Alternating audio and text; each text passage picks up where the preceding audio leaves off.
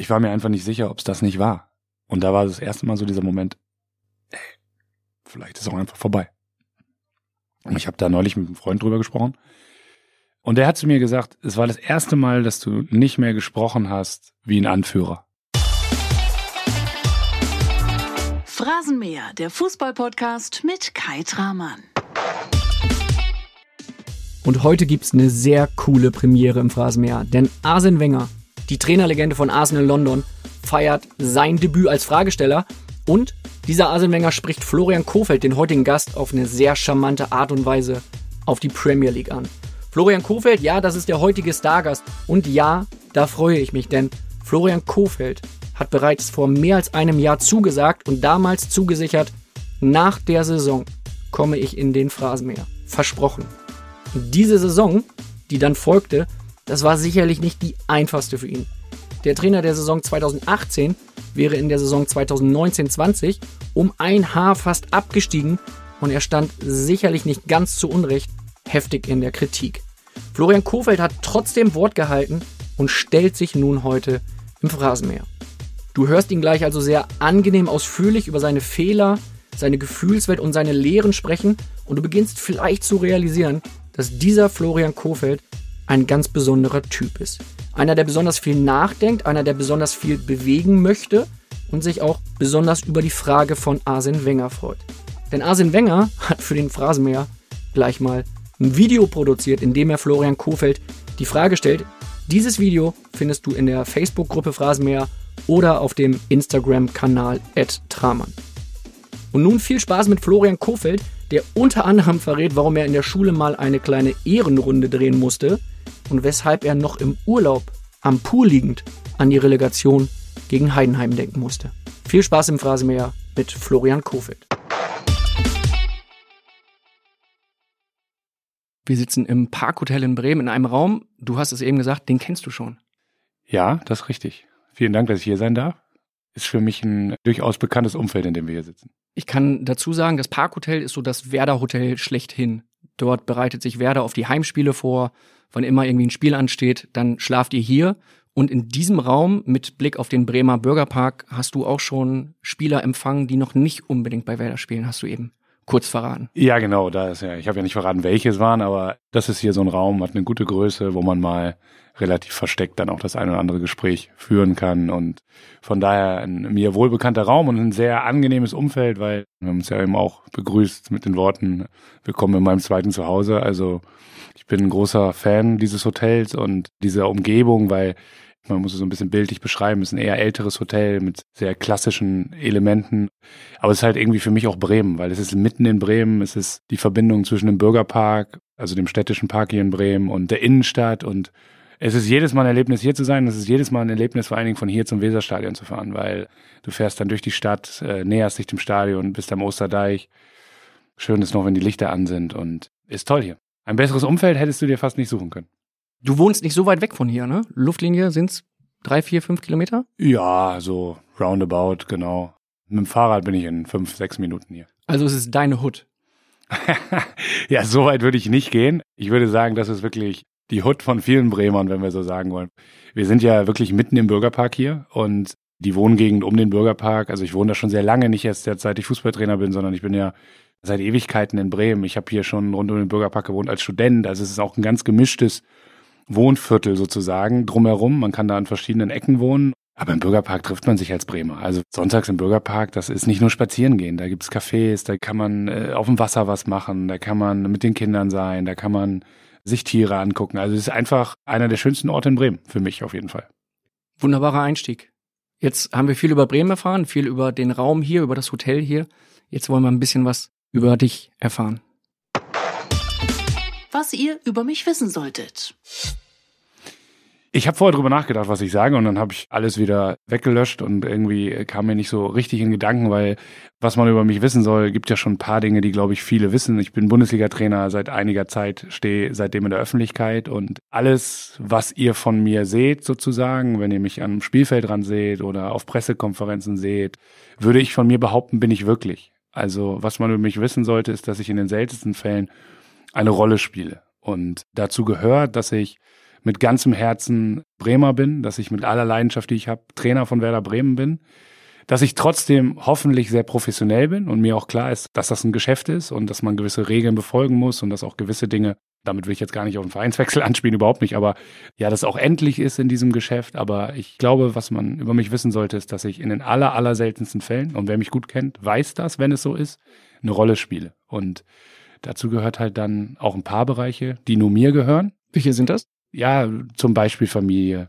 zum Beispiel Freunde, also enge Freunde. Das sind Dinge, über die ich nur in absoluten Extremsituationen rede, wie vor einiger Zeit, als ich mal erklärt habe, dass meine Frau mir ein Spielergebnis vorhergesagt hat. Das war einer der größten Fehler in der jüngsten Vergangenheit, dass ich das gemacht habe, weil das sind normalerweise Dinge, über die rede ich nicht, weil ich möchte keine Rolle spielen. Und da müsste ich eine Rolle spielen und das möchte ich nicht. Hat mich auch total überrascht, weil es hieß immer, du redest ungern über deine Familie und plötzlich ja. ziehst du deine Frau mit rein in den Abstiegskampf. Ja. Ja, sie will eigentlich immer außen vor bleiben und du setzt dich hin und sagst, sie hat's vorhergesagt. Ja, das war dumm. Ja. Es war richtig dumm. Passiert, ne? Ja, passiert, aber darf mir nicht nochmal passieren, wird mir auch nicht nochmal passieren, hoffe ich. Es war das Spiel gegen Köln, also das Spiel, wo wir eigentlich im Grunde vorher ja deutschlandweit waren wir abgestiegen und es musste ja wirklich viel zusammenkommen dann für sogenanntes Wunder von der Weser.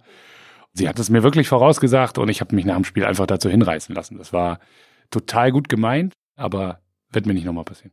Gab es zu Hause dann langen Hafer? Gab es welche um die Löffel? Nö, wir haben das ausdiskutiert und damit. Wer hat mehr geredet dabei? Ja, das ist ja dann schon wieder sehr intern, wer viel mehr geredet hat. Ja, also wir haben das ausdiskutiert und jetzt ist es erledigt.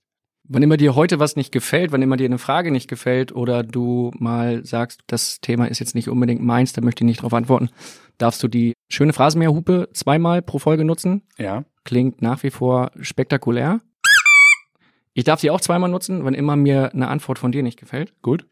Und damit du dich erstmal ein bisschen austoben kannst, dich erstmal ein bisschen warm laufen kannst, kannst du uns von Bild einmal ganz gepflegt die Meinung sagen.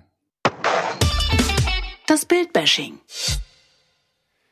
Bild ist für jeden, der in der Sportbranche arbeitet, für jeden, der im Fußball arbeitet, ein sehr wichtiges Medium, was unglaublich viele Informationen hat, was gut vernetzt ist, was ein großes Fachwissen hat, aber was es in jeglicher Hinsicht maßlos übertreibt in seinen Artikeln, im positiven wie im negativen, überzeichnet, Probleme schafft, wo keine Probleme sind und die nicht mit solider Arbeit leben können. Es muss entweder richtig gut sein oder richtig scheiße sein. Und das ist etwas, was mich tierisch nervt.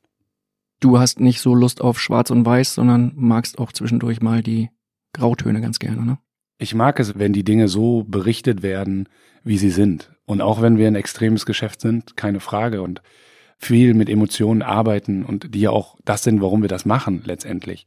Aber auch wir haben normale Wochen und wir haben Routinen und es muss nicht jede Woche der Wahnsinn sein in alle Richtungen. Und das ist etwas, was für mich wirklich schwer zu ertragen ist, weil es muss alles eine Geschichte sein. Es geht dann teilweise auch nicht immer darum, ist das jetzt die Realität, die wir da abbilden? Das muss man wirklich so sagen, sondern es geht darum, finde ich eine Geschichte. Also da wird so ein minimaler Anteil der Realität abgebildet, um etwas Besonderes zu schaffen. Aber es ist die Wahrheit. Ja, ich würde der Bildzeitung wirklich nicht das Lügen unterstellen. Das sage ich nicht. Aber sie finden gute Elemente, um die Geschichte so zu drehen, wie sie ihnen passt. Journalistisch sehr wertvolle Arbeit, also können wir das festhalten. Das musst du bewerten. Das ist eine Frage, wie man Journalismus sieht. Also ich verstehe Journalismus so, dass er das ganze Bild zeichnet, was der Journalist vor Ort sieht. Und zwar in allen Tönen. Und dazu gehört halt auch manchmal grau und nicht nur schwarz und weiß. Deshalb sitzen wir heute hier. Nicht um massenweise Grautöne zu produzieren, sondern um zwei schöne Folgen Phrasenmäher hinzulegen. Du wirst sehr viele dir bekannte Stimmen hören. Ja. Mit teils sehr überraschenden Fragen. Die erste Frage kommt von jemandem, der nicht unbedingt der allergrößte Bildfreund ist, aber gesagt hat, für Florian Kofeld, da schicke ich eine Frage. Es ist ein Musiker und zeitgleich auch Werder-Fan. Jetzt kommt die erste Frage für dich von Jan Delay. Okay, meine Frage an Florian Kofeld. Er hat mir mal erzählt vor, boah, ich weiß gar nicht, wann das war, vor anderthalb Jahren, zweieinhalb Jahren, dass er immer meinen Song hört, vor jedem Spiel, also grün-weiße Liebe, als letzter im Bus und dann rausgeht, glaube ich. Oder ja, so war das, glaube ich. Ob das immer noch so ist. Oder ob er damit aufgehört hat und deshalb die Saison so scheiße gelaufen ist. an den letzten drei Spieltagen hat er, hat er es dann wieder gehört, glaube ich. Vielen Dank, Jan. Eine nette Frage.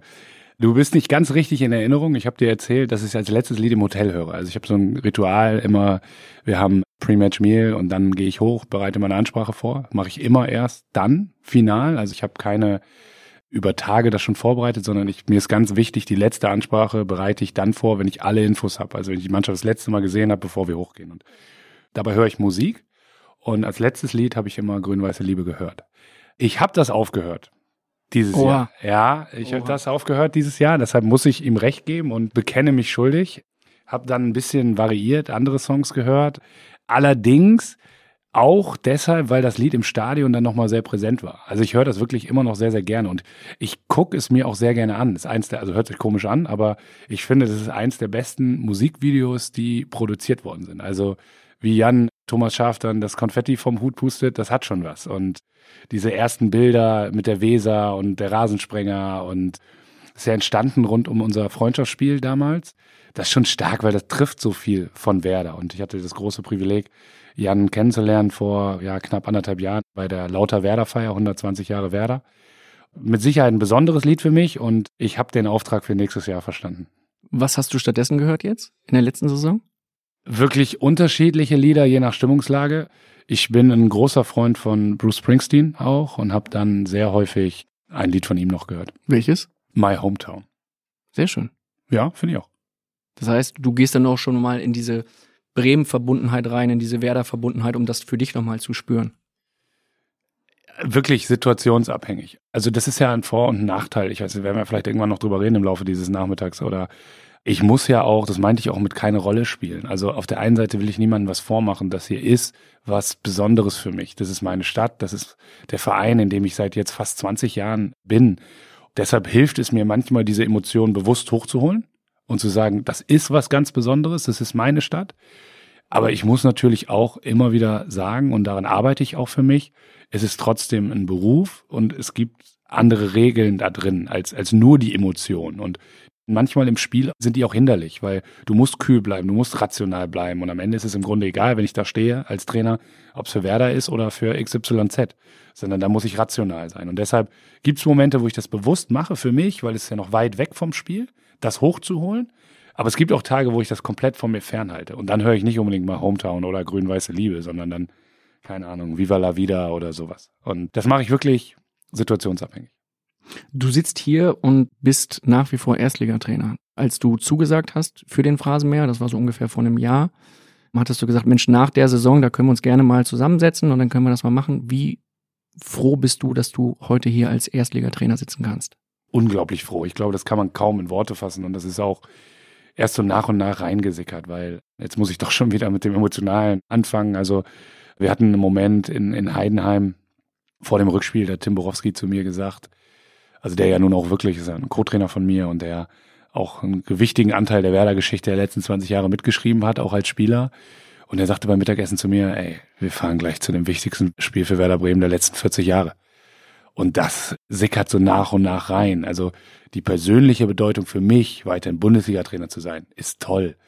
Ist auch wichtig für mich, will ich gar nicht wegdiskutieren. Also wäre eine sehr große persönliche Niederlage gewesen für mich. Aber ich glaube, man hätte erst ermessen können, was das für Werder und für Bremen bedeutet, wenn das wirklich passiert wäre. Ich meine, man muss das überlegen, 40 Jahre in der ersten Liga. Wir sind leider nur noch Dritter, aber Dritter in der ewigen Tabelle der Bundesliga. Und dann hat man natürlich so Dinge vor Augen wie andere Vereine, die wirklich aus Tradition heraus einen wirklich schwierigen Werdegang haben und diese Erleichterung, dieser Druck, der dann auch einfach da war, den hat man erst im Nachgang gemerkt. Also wirklich so richtig im Nachgang. Und Boro hat es mir halt äh, fünf Stunden vom Spiel nochmal deutlich vor Augen geführt. Was hast du da geantwortet? Das ist Nichts. ja nicht so sehr motivierend, ne? wenn man das dann nochmal festhält. Übrigens, Florian, wenn wir das Ding heute verkacken. Aber er sitzt ja mit im Boot. Von daher, ich habe nichts geantwortet. Also an dem Tag wurde nach dem Mittagessen nicht mehr viel gesprochen. Da war eher Ruhe. Wie oft hat dich diese letzte Saison und vor allen Dingen diese Relegation gegen Heidenheim, das entscheidende Spiel in Heidenheim, im Urlaub nochmal verfolgt? Bewusst erst zwei Tage vor Ende meines Urlaubs. Wir haben erst noch ein bisschen weitergearbeitet, also direkt nach dem Spiel wird noch äh, die Saisonanalyse und hatten eine Sitzung und so weiter. Und knappe Woche nach dem Spiel bin ich in den Urlaub gegangen und hatte das Glück, dass ich wirklich zwei Wochen Urlaub hatte. Also am 10., 11. Tag des Urlaubs habe ich es mir das erste Mal wieder angeguckt. Vorher habe ich kein Bild gesehen. Und was hast du dir genau angeguckt? Eine dann? Zusammenfassung. Nichts Taktisches. Ich habe mir einfach eine Zusammenfassung angeguckt. Der Saison. Nee, des Spiels. Und wie Ludwig Augustinsson den Ball souverän unter die Latte nagelt und wie ich dann da mich hinlege und auch wie ich aussah nach dem Spiel, direkt nach dem Abpfiff. Das sind ja alles Dinge, die passieren ja. Wer einem da unterstellen würde, dass irgendwas davon geplant ist oder überlegt ist vorher, der hat keine Ahnung. Das kannst du nicht planen, weißt nicht, wie du bist. Und natürlich versuchst du dich zu kontrollieren, weil du weißt, da sind 100 Kameras. Aber die Bilder, die ich danach von mir gesehen habe, da habe ich echt gedacht, okay, Kollege, war auch gut, dass du jetzt mal im Urlaub bist. Hast du dich erkannt auf den Bildern? Ja, schon, schon. War eine gewisse Ähnlichkeit war noch vorhanden. Genau, ne? der Typ. Irgendwie hatte der was mit mir zu tun, aber ich will mich nicht nochmal so sehen, wirklich nicht. Und aber ansonsten muss ich wirklich sagen, das Spiel hat mich schon auch im Urlaub auch vorher schon verfolgt, unbewusst. Also ich hatte wirklich Momente, wo ich irgendwie so hochgeschreckt bin und gesagt habe, morgen haben wir das entscheidende Spiel. Hat gedauert, bis das weg war. Jetzt ist es aber weg. Ich habe so viel Lust auf diese neue Saison, auf das, was jetzt kommt und bin sehr froh, dass wir das nochmal gemeinsam angehen können bei Werder Bremen, weil so, so durfte das nicht zu Ende gehen. Was sind das für Momente, in denen du hochschreckst und denkst, morgen haben wir das entscheidende Spiel? Kennst du das so leicht wegnicken am Pool? Und dann hast du so einen Gedanken und denkst so, oh, oh. Und dann merkst du, okay, alles ist gut, die Sonne scheint. Ich habe ein bisschen Wasser neben mir. Aber das war wirklich ein paar Mal da im Urlaub. Sitzt deine Frau dann neben dir und guckt dich an und denkt, hey Flo, alles ist okay? Du bist bei mir. Äh, Kein böser Traum. ja, genau. Sonne, Familie und dann äh, ist man schnell wieder bei sich, ja. Mit welchen Gefühlen denkst du jetzt mit etwas Abstand, mit einem geringen Abstand, das sind jetzt ja drei, vier Wochen, Hm. an all das, was in der vergangenen Spielzeit passiert ist?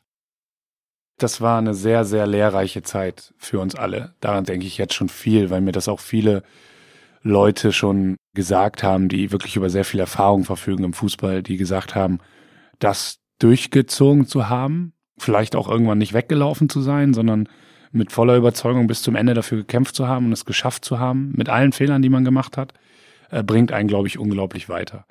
Das Zweite ist, dass man wirklich auch, das bringt mir jetzt vielleicht ein bisschen öffentliche Kritik ein, aber ich sage das trotzdem so, nach einer gewissen Abstand, ich habe wirklich auch eine Form von Stolz in mir, dass wir das geschafft haben, weil natürlich war das gemessen an dem, was wir wollten und gemessen an dem, was wir auch normalerweise in der Lage sind zu leisten, war das eine katastrophale Situation und es sind viele Fehler passiert. Aber wer diese Sache miterlebt hat, gemeinsam dann mit dieser Extremsituation für alle, Corona, das war was Außergewöhnliches. Und wir haben es geschafft. Und da mischt sich auch ein bisschen Stolz mit rein, das am Ende durchgezogen zu haben. Und natürlich ist man auch auf der sachlichen Ebene ja schon wirklich auch bemüht zu sehen, man, wir haben das ja jetzt auch getan, Konsequenzen zu ziehen. Vielleicht auch mal so ein bisschen diesen Schritt noch mehr zu gehen. Was ist dann auch absolut konsequent nur im Sinne des sportlichen Erfolges, unabhängig davon, was die Personen angeht, auch wenn der Mensch immer wichtig ist, aber das erste Kriterium ist und darf nur sein, was hilft Werder Bremen. Und dann auch sich selber dazu zu zwingen, für einen persönlich brutale menschliche Entscheidung treffen zu müssen. Das sind so mit ein bisschen Abstand die ersten Dinge, an die ich immer denke, wenn ich, wenn ich an diese Phase denke. Hast du dir selber mal die Frage gestellt, bin ich noch das Beste für Werder Bremen? Ja, na klar. Auf jeden Fall.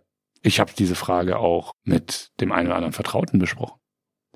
Weil ich glaube, dass ich für mich in Anspruch nehmen kann, dass ich noch zu keinem Zeitpunkt, seit ich hier Trainer bin, und das begann mit der Zeit, als, als ich zum Cheftrainer wurde, wo wir ja auch eine Phase hatten, die ist ja auch jetzt schon glücklicherweise vergessen, aber ich habe ja sozusagen erstmal fünf Wochen auf Probe gearbeitet und zum Glück mit meinem absoluten Vertrauten Frank Baumann, aber die Situation war jetzt auch nicht so gewöhnlich, dass dein Chef zu dir sagt, ich fahre jetzt mal zu dem und unterhalte mich mit dem, ob der Trainer wird oder du. Das war damals als Nachfolger von Alexander Nuri, als Genau. Interimstrainer. Genau. Und auch in den Momenten habe ich immer mit Frank besprochen und auch in dieser Saison dann, da schlage ich gleich den Bogen, was ist das Beste für Werder?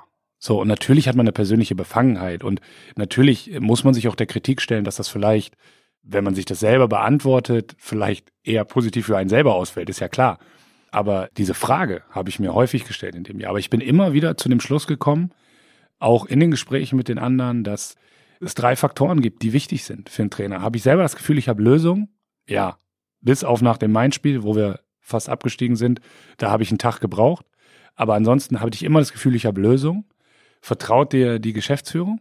Hatte ich immer das Gefühl, allen voran Frank Baumann und auch Marco Bode als Aufsichtsratsvorsitzender, die da nie einen Zweifel gelassen haben. Und zwar nicht, weil wir uns, glaube ich, auch ganz sympathisch sind, sondern weil sie überzeugt waren.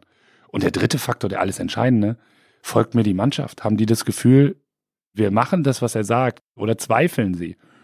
Und auch dieses Gefühl hatte ich nicht. Und da fragst du Leute. Natürlich fragst du, gehst du jetzt nicht irgendwo hin zum Zeugwart und sagst, dann hast du das Gefühl, ich bin doch der Richtige. Aber du stellst schon mal die Frage, wie reagiert die Mannschaft? Was passiert da? Ich bin ein großer Fan davon, zu versuchen, alle mit einzubeziehen. Aber ich hoffe, und das ist vielleicht noch Rückblick auf die Antwort davor, ich hoffe, dass ich es geschafft habe, dass allen immer klar war, ich will euch nicht meinen Druck geben, sondern ich will, dass ihr helft, aber ich weiß, das ist meine Verantwortung. Demnach habe ich diese Frage häufiger gestellt, für mich. Aber ich bin immer zur gleichen Antwort gekommen. Es gibt einen äh, großen Fürsprecher von dir. Ich sage es einmal vorweg, er arbeitet bei Sky und ich betone jetzt nochmal, dass er bei Sky arbeitet, weil wenn du jetzt die Frage hörst, dann wird dir auffallen, dass er Lothar Matthäus heißt und bei Sky arbeitet. Hallo Florian, hier ist Lothar Matthäus, Sky-Experte. Ich hätte da eine Frage an dich und zwar, warum bist du in Bremen geblieben? Weil ich weiß ja auch aus äh, Kreisen der Bundesliga, dass du andere Angebote hattest oder Möglichkeiten.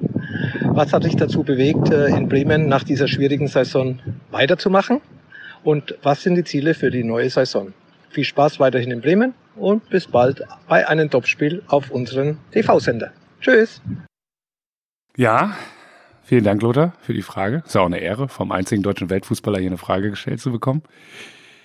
Ich hatte und habe das Gefühl, ganz plakativ gesagt, dass das so noch nicht zu Ende ist. Also, dass dieser Weg einfach noch nicht zu Ende sein kann. Ich muss da ein bisschen weiter ausholen. Ich empfinde das als Riesenprivileg, Bundesliga-Trainer sein zu dürfen. Und ich habe nie für mich selber gesagt, ich werde das mal oder ich bin auf jeden Fall gut genug, dass ich Bundesliga-Trainer werde, sondern Bundesliga-Trainer zu sein, Werder-Trainer zu sein, ist, ist, ist, ist ein Privileg. Ich bin hier vor sieben Jahren in den Profibereich gekommen als Assistenztrainer, für das ich immer, das ist ein guter Moment, das auch nochmal zu erwähnen, äh, wofür ich Viktor Skripnik bis heute unglaublich dankbar bin, dass er mich als jungen U15-Trainer damals, wir kannten uns lange, mitgenommen hat in den Profibereich. Und ohne Viktor wäre ich niemals hier, würde ich niemals hier sitzen. Deshalb bin ich ihm da sehr dankbar für. So, und das ist eine ganz lange Zeit von dem Moment an passiert. Ich bin der U23-Trainer geworden nach der Zeit mit Viktor und bin dann Cheftrainer geworden. Und ich habe das große Glück, dass ich mit Frank Baumann jemanden gefunden habe, wo wir beide, glaube ich, sagen, wir wissen, wir haben weniger Mittel. Wir wissen, wir können nicht jeden Spieler kaufen. Wir wissen, wir haben auch vielleicht ein tolles grundsätzliches Umfeld in Bremen, aber nicht alle Top-Rahmenbedingungen. Aber uns beide treibt an, dass es Werder besser geht, nachdem wir da waren, als vorher, bevor wir kamen. Und jetzt muss man ehrlich sagen, das hätte ich jetzt nicht mit Fug und Recht sagen können, dass wir hier ein bestelltes Feld hinterlassen haben nach Platz 16 und zweimal unentschieden in der Relegation gegen Heidenheim. Und dann musste ich einfach nur für mich abgleichen, aber es ist auch völlige Mehr, dass ich Forderungen gestellt hätte, ja, und kokettiert hätte mit anderen Sachen. Ich habe mit keinem anderen Verein gesprochen. Dein Berater? Mein Berater ist mein Berater, aber ähm, auch es mit gab ja dieses Gerücht, dass er mit Hoffenheim schon sehr weit ist. Ja, also ich kann ganz sicher sagen, es würde mich sehr überraschen, wenn da irgendwas Konkretes wäre. Also ich habe mit keinem Vereinsvertreter aus der Bundesliga geredet, außer mit Werder Bremen. Und das war für mich auch das entscheidende Gespräch. Ich habe am ersten Tag der Analyse, also wir haben montags gewonnen gegen Heidenheim, äh, gewonnen, 2-2 gespielt. Dann gab es eine relativ feuchtfröhliche Nacht und dann haben wir den Dienstag mal genutzt, um alle in uns zu gehen. Und Mittwochmorgen habe ich mit Frank gesprochen. Das hat eine halbe Stunde gedauert. Und das Einzige, was wir beide abgleichen müssten, haben wir noch den gleichen Antrieb. Und dann haben wir kurz überlegt, die Mittel sind weniger, es wird ein anderer Weg, aber der Antrieb bleibt der gleiche. Und das in den Gesamtkontext gestellt, nochmal, es als Privileg zu empfinden, Bundesliga-Trainer zu sein, sage ich auf der anderen Seite auch, wenn ich wirklich jemand bin, der länger in diesem Geschäft arbeiten darf, dann bin ich auch noch sehr jung. Also was treibt mich jetzt zu sagen, ich muss hier weg oder ich muss einen möglichen nächsten Schritt gehen, treibt mich gar nichts zu, sondern ich wusste, das, was ich mir hier vorgenommen habe, war und ist noch nicht fertig. Und das bei aller, wirklich benutze ich das Wort jetzt bewusst, aller Demut, dass ich auch nicht weiß, ob das klappt, weil ich sage auch nicht, dass Franco nicht die Besten überhaupt sind, sondern aber dieses Ziel, dieser Antrieb, der ist noch da und deshalb war das für mich ein klarer Fall, für Werder weiterzumachen. Und das Privileg ist eher, dass Werder es auch wollte nach der Saison. Inwiefern bist du jetzt schon wieder im Angriffsmodus? Inwiefern hast du schon neue Pläne und willst etwas erreichen? Ja, bin ich schon wieder. Im Angriffsmodus auf einem anderen Niveau, in Anführungsstrichen, also auf einer anderen Sachebene, weil Wenn man sich den Weg die letzten Jahre anguckt, das war dann die dritte Saison von mir im letzten Jahr. Wir haben letztes Jahr ganz klar im Rahmen unserer Möglichkeiten gesagt, wir stellen eine Mannschaft zusammen, wo wir versuchen, auch den einen oder anderen fertigen Spieler zu bekommen. Wir haben alle versucht zusammenzuhalten, außer Max, der damals gegangen ist. Ähm, Max Kruse, ja. Max Kruse, genau. Jetzt versuchen wir es wirklich, den Angriff zu starten, einmal um europäisch mitspielen zu können. Grandios gescheitert, wie wir alle wissen. Aber jetzt beginnt wieder sozusagen ein neuer Zyklus. Jetzt werden wir wieder angriffslustig auf der Ebene Spieler zu entwickeln. Wir müssen jetzt solche Jungs wieder finden, wie Maxi Eggestein vor drei Jahren, den wir aus dem Jugendbereich mitgebracht haben. Oder Milot Rashica, den wir damals aus Holland geholt haben. Und, und, und. Davy Klaassen. Solche Spieler wieder zu finden, die auf Dauer Werte schaffen, wie Ludwig Augustinsson. Die müssen wir neu, neu finden wieder. Und da habe ich riesen Lust drauf. Weil der Grundantrieb, ich würde es lieben mit Werder irgendwann mal, und das ist kein Saisonziel für nächstes Jahr, nicht falsch verstehen, dass diese Lichter wieder angehen hier, mittwochs, donnerstags, weil wer in Bremen das miterlebt hat und ich durfte es als Fan miterleben, das hat wirklich was Magisches. Europapokal, Champions League, was auch immer. Genau, was auch immer. Besser als Relegation, montagsabends. Auch wenn die. Lichter auch an waren, Ja. genau. Also was Positives. Und trotzdem, das Grundziel ist, Werder sollte besser sein, aufgestellt sein, bessere Möglichkeit haben, stabiler sein, wenn ich irgendwann sage, oder Werder sagt, wir beenden das jetzt hier. Würdest du so eine Saison wie die abgelaufene rein emotional nochmal verkraften? Boah, schwierige Frage. Das weiß ich nicht. Also muss ich dir ganz ehrlich sagen, Werbung. Guten Morgen zusammen. Im heutigen Meeting werden wir über Gromner bis Nervrenner für das Projekt sprechen. Du bist neu im Team und verstehst nur Bahnhof? Ganz entscheidend bei der Umsetzung ist Framnerver Grommeler. Habt ihr es verstanden? Ah ja, das ist wirklich, wirklich verständlich. Zurmnabarnaf Venewaf. Auf der Arbeit klingt alles nur nach Kauderwelsch? Die LinkedIn-Community hilft dir dabei, dich in der Berufswelt zurechtzufinden und neue Themen im Handumdrehen zu verstehen. Und? Noch irgendwelche Fragen? Arbeitsthemen verstehen. Wissen wie mit LinkedIn. Werbung Ende. Weiß ich nicht, weil ich glaube nicht, dass ich so eine Saison nochmal in Amt und Würden überleben würde. Es war ja kein Selbstverständnis, dass ein Verein an einem jungen Trainer in der Saison so lange festhält. Emotional glaube ich, nein, wäre es auch wirklich schwierig, weil das eine war ja der Abstiegskampf. Aber was da an, kann keiner mehr hören, weiß ich, aber an Doch. Verletzungen. Wir wollen es hören im Gut.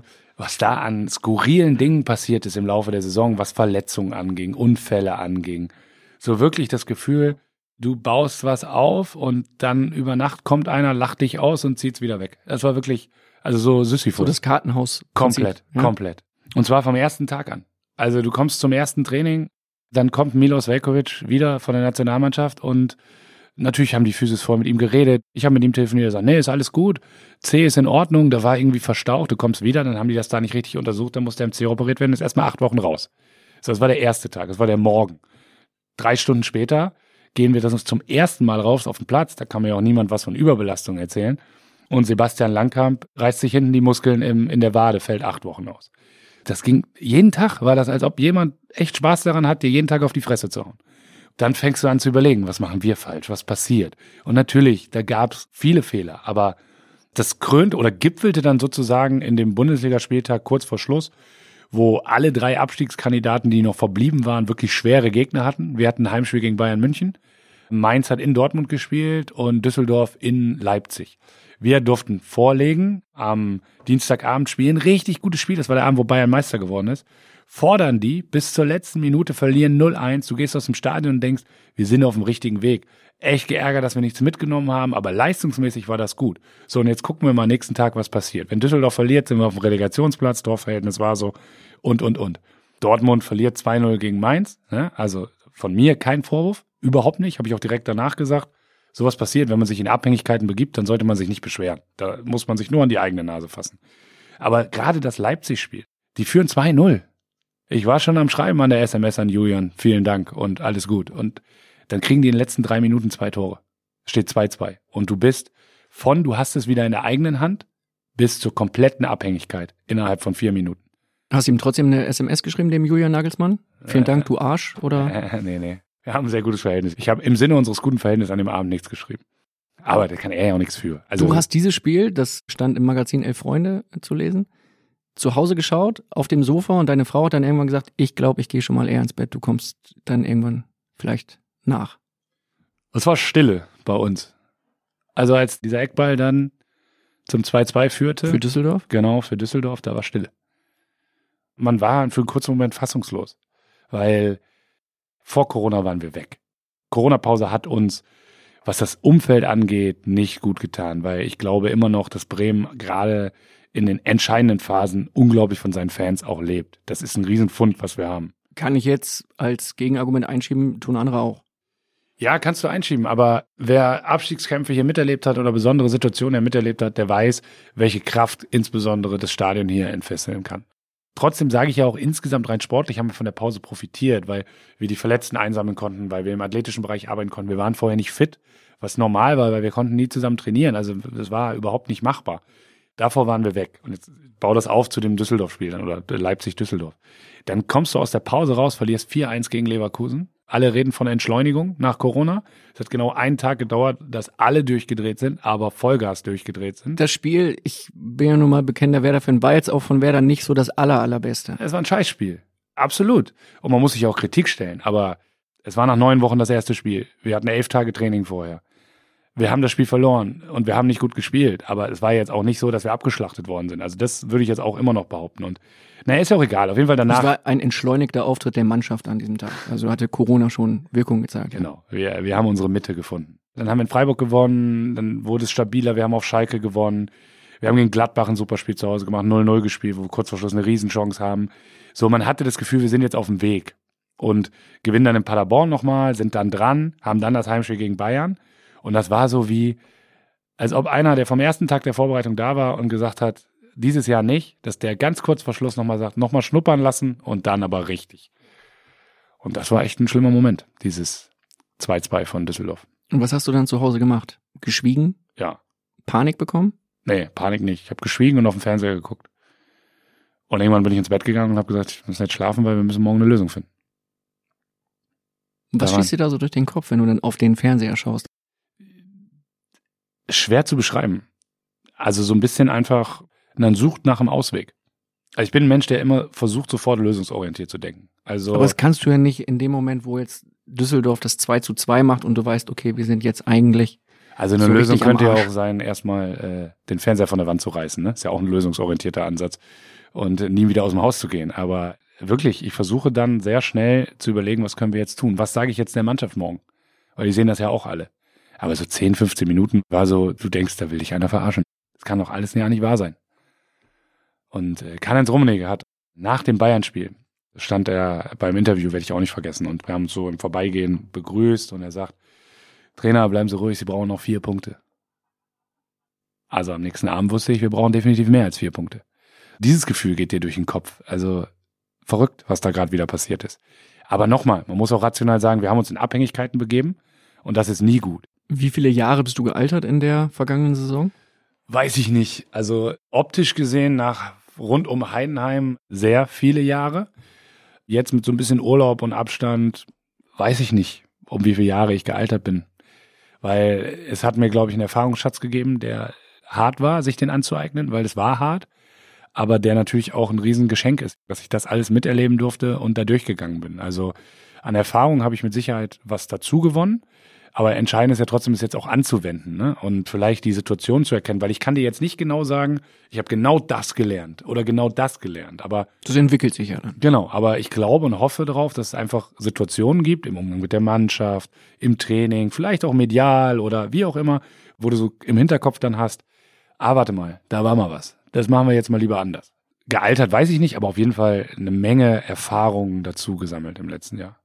Ehrliche Antwort, wie viele Kilo waren zwischenzeitlich mal mehr drauf in sechs, der Saison? Sechs. Ja? Sechs. Vom Saisonstart bis Saisonende sechs Kilo. Hast du zwischendurch immer mal wieder gewogen und? Ich habe äh, zwischendurch mich immer gedrückt.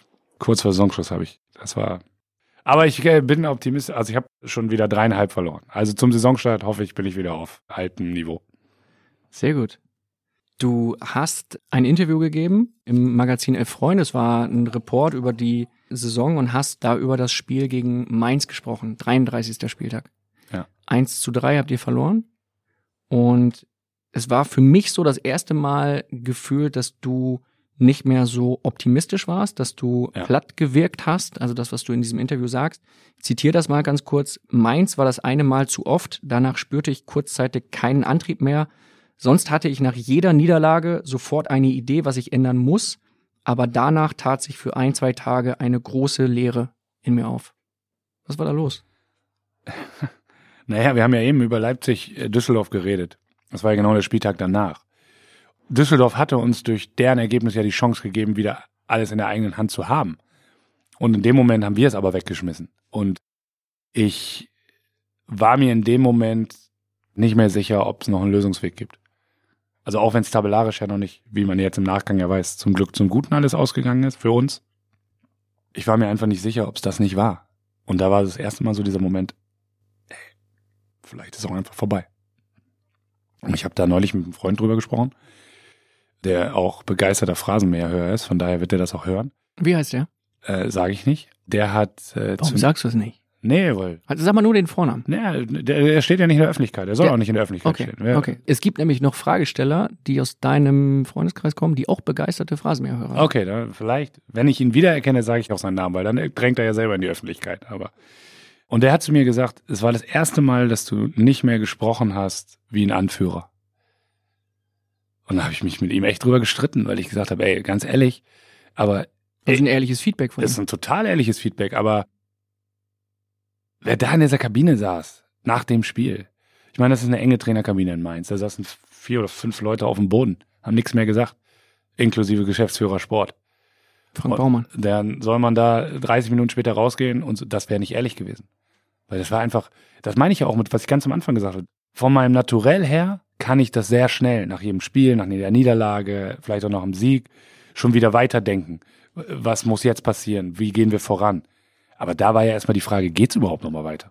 Also jetzt nicht nur mit mir, sondern in der Liga. Da dann so zu tun und dann irgendwie, ja, wir, wir haben noch ein Spiel, es wird schon alles gut werden. Nee. Und das war aber, glaube ich, am Ende auch die Glaubwürdigkeit, die dazu geführt hat, dass ich am Dienstag mit der Mannschaft so reden konnte, wie ich geredet habe. Da habe ich ihnen im Grunde wirklich das erste Mal die Charakterfrage gestellt. Und gesagt, egal wie das sieht, egal was passiert, und wenn wir jetzt nächste Woche absteigen, aber ich will, dass wir kämpfen. Wir dürfen uns das nicht vorlassen. Wir müssen dieses Spiel gewinnen. Und da habe ich auch gesagt, für die Mitarbeiter, für den Verein. Das sind wir denen schuldig. Und das war vielleicht eine der emotionalsten Ansprachen in diesem Jahr. Aber die geht auch nur, wenn ich das andere vorher auch durchgemacht habe. Weil die Spieler sind doch auch nicht doof. Die sehen doch auch den Trainer im Fernsehen. Und der sagt dann, ja, äh, Business as usual sozusagen, wir müssen weiter vorangehen. Nee, die sollten auch alle merken, dass ich, ich war in dem Moment so, wie ich war. Was war das für ein Gefühl, als ob dir da jemand einen Stecker zieht in der Sekunde? Was du von dir Ja, ich habe selbst es ja mit dem überrascht? Begriff Leere beschrieben. Mhm. Und das war auch so. Es fühlte sich leer an. Es war für einen kurzen Moment antriebslos. Was du selbst überrascht, dass dir sowas passiert, weil du ja sagst, du denkst eigentlich immer sofort lösungsorientiert, dass dann in dem Moment mal plötzlich keine Lösung mehr da ist? Es war auf jeden Fall ein blödes Gefühl, was ich nicht mehr gerne erleben möchte. Definitiv. Also überrascht. Ist nur eine Erklärung, überhaupt soll nicht im Ansatz eine Entschuldigung sein, aber man muss zu all dem, was passiert ist, das betrifft nicht nur uns, das betrifft alle, die in der Bundesliga waren in den letzten drei Monaten. Wir haben ja auch dazu noch komplett in einer Blase gelebt. Also wirklich komplett. Wir hatten eine Quasi-Quarantäne. Ich habe in dieser Zeit nur Hotel und Trainingsplatz und zu Hause gesehen. Du durftest nicht rausgehen. Ich war in keinem Restaurant. Ich war in keinem Supermarkt. Und deshalb war dieser Fokus auf das, was du da tust, noch mal größer, als er sonst ist. Und in dem Moment war es ja so, eigentlich war es jetzt vorbei. Und das hat das bei mir herausgefördert. Und deshalb ein Gefühl, was ich nicht mehr erleben möchte. Es gab auch sehr emotionale Siege, beispielsweise gegen Köln, das 6-1 am letzten Spieltag, auch gegen Freiburg. Siege, nach denen du sofort in die Kabine gelaufen bist. Was findet statt in solchen Momenten, wenn du sofort in die Kabine läufst, ohne nochmal auf den Platz zu gehen, ohne die Mannschaft kurz in den Arm zu nehmen oder in Corona-Zeiten einfach anderweitig zu gratulieren? Also nach Köln war es wirklich so, es gab da einfach nicht mehr so viel zu sagen dann auf dem Platz. Die Jungs wussten, dass das jetzt gereicht hat. Das war sofort klar, also gereicht für die Relegation. Wenn ich was zu sagen gehabt hätte, wäre ich da geblieben. Also es war nicht so, dass ich in so einem emotionalen Ausnahmezustand gewesen bin, dass ich gesagt hätte, ich kann jetzt nichts reden oder ich kann nicht da sein. Aber ich bin auch kein Freund zum Beispiel. Ich mache das nur in absoluten Ausnahmefällen, direkt nach dem Spiel einen Kreis machen oder was sagen. Ich setze das ganz bewusst ein.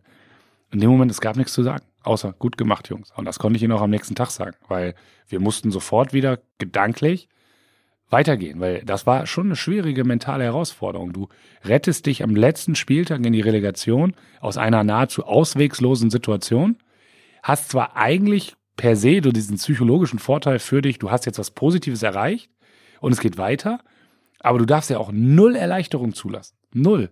Sondern du musst sofort wieder straight sein und das nächste Spiel angehen. Und da waren meine Gedanken dann relativ schnell. Hättest du verstanden in dieser Phase, wenn Werder gesagt hätte, komm, das war's? Wenn Werder der Meinung gewesen wäre, dass es jemanden gegeben hätte, der die Situation mit einer höheren Wahrscheinlichkeit löst, absolut hätte ich verstanden.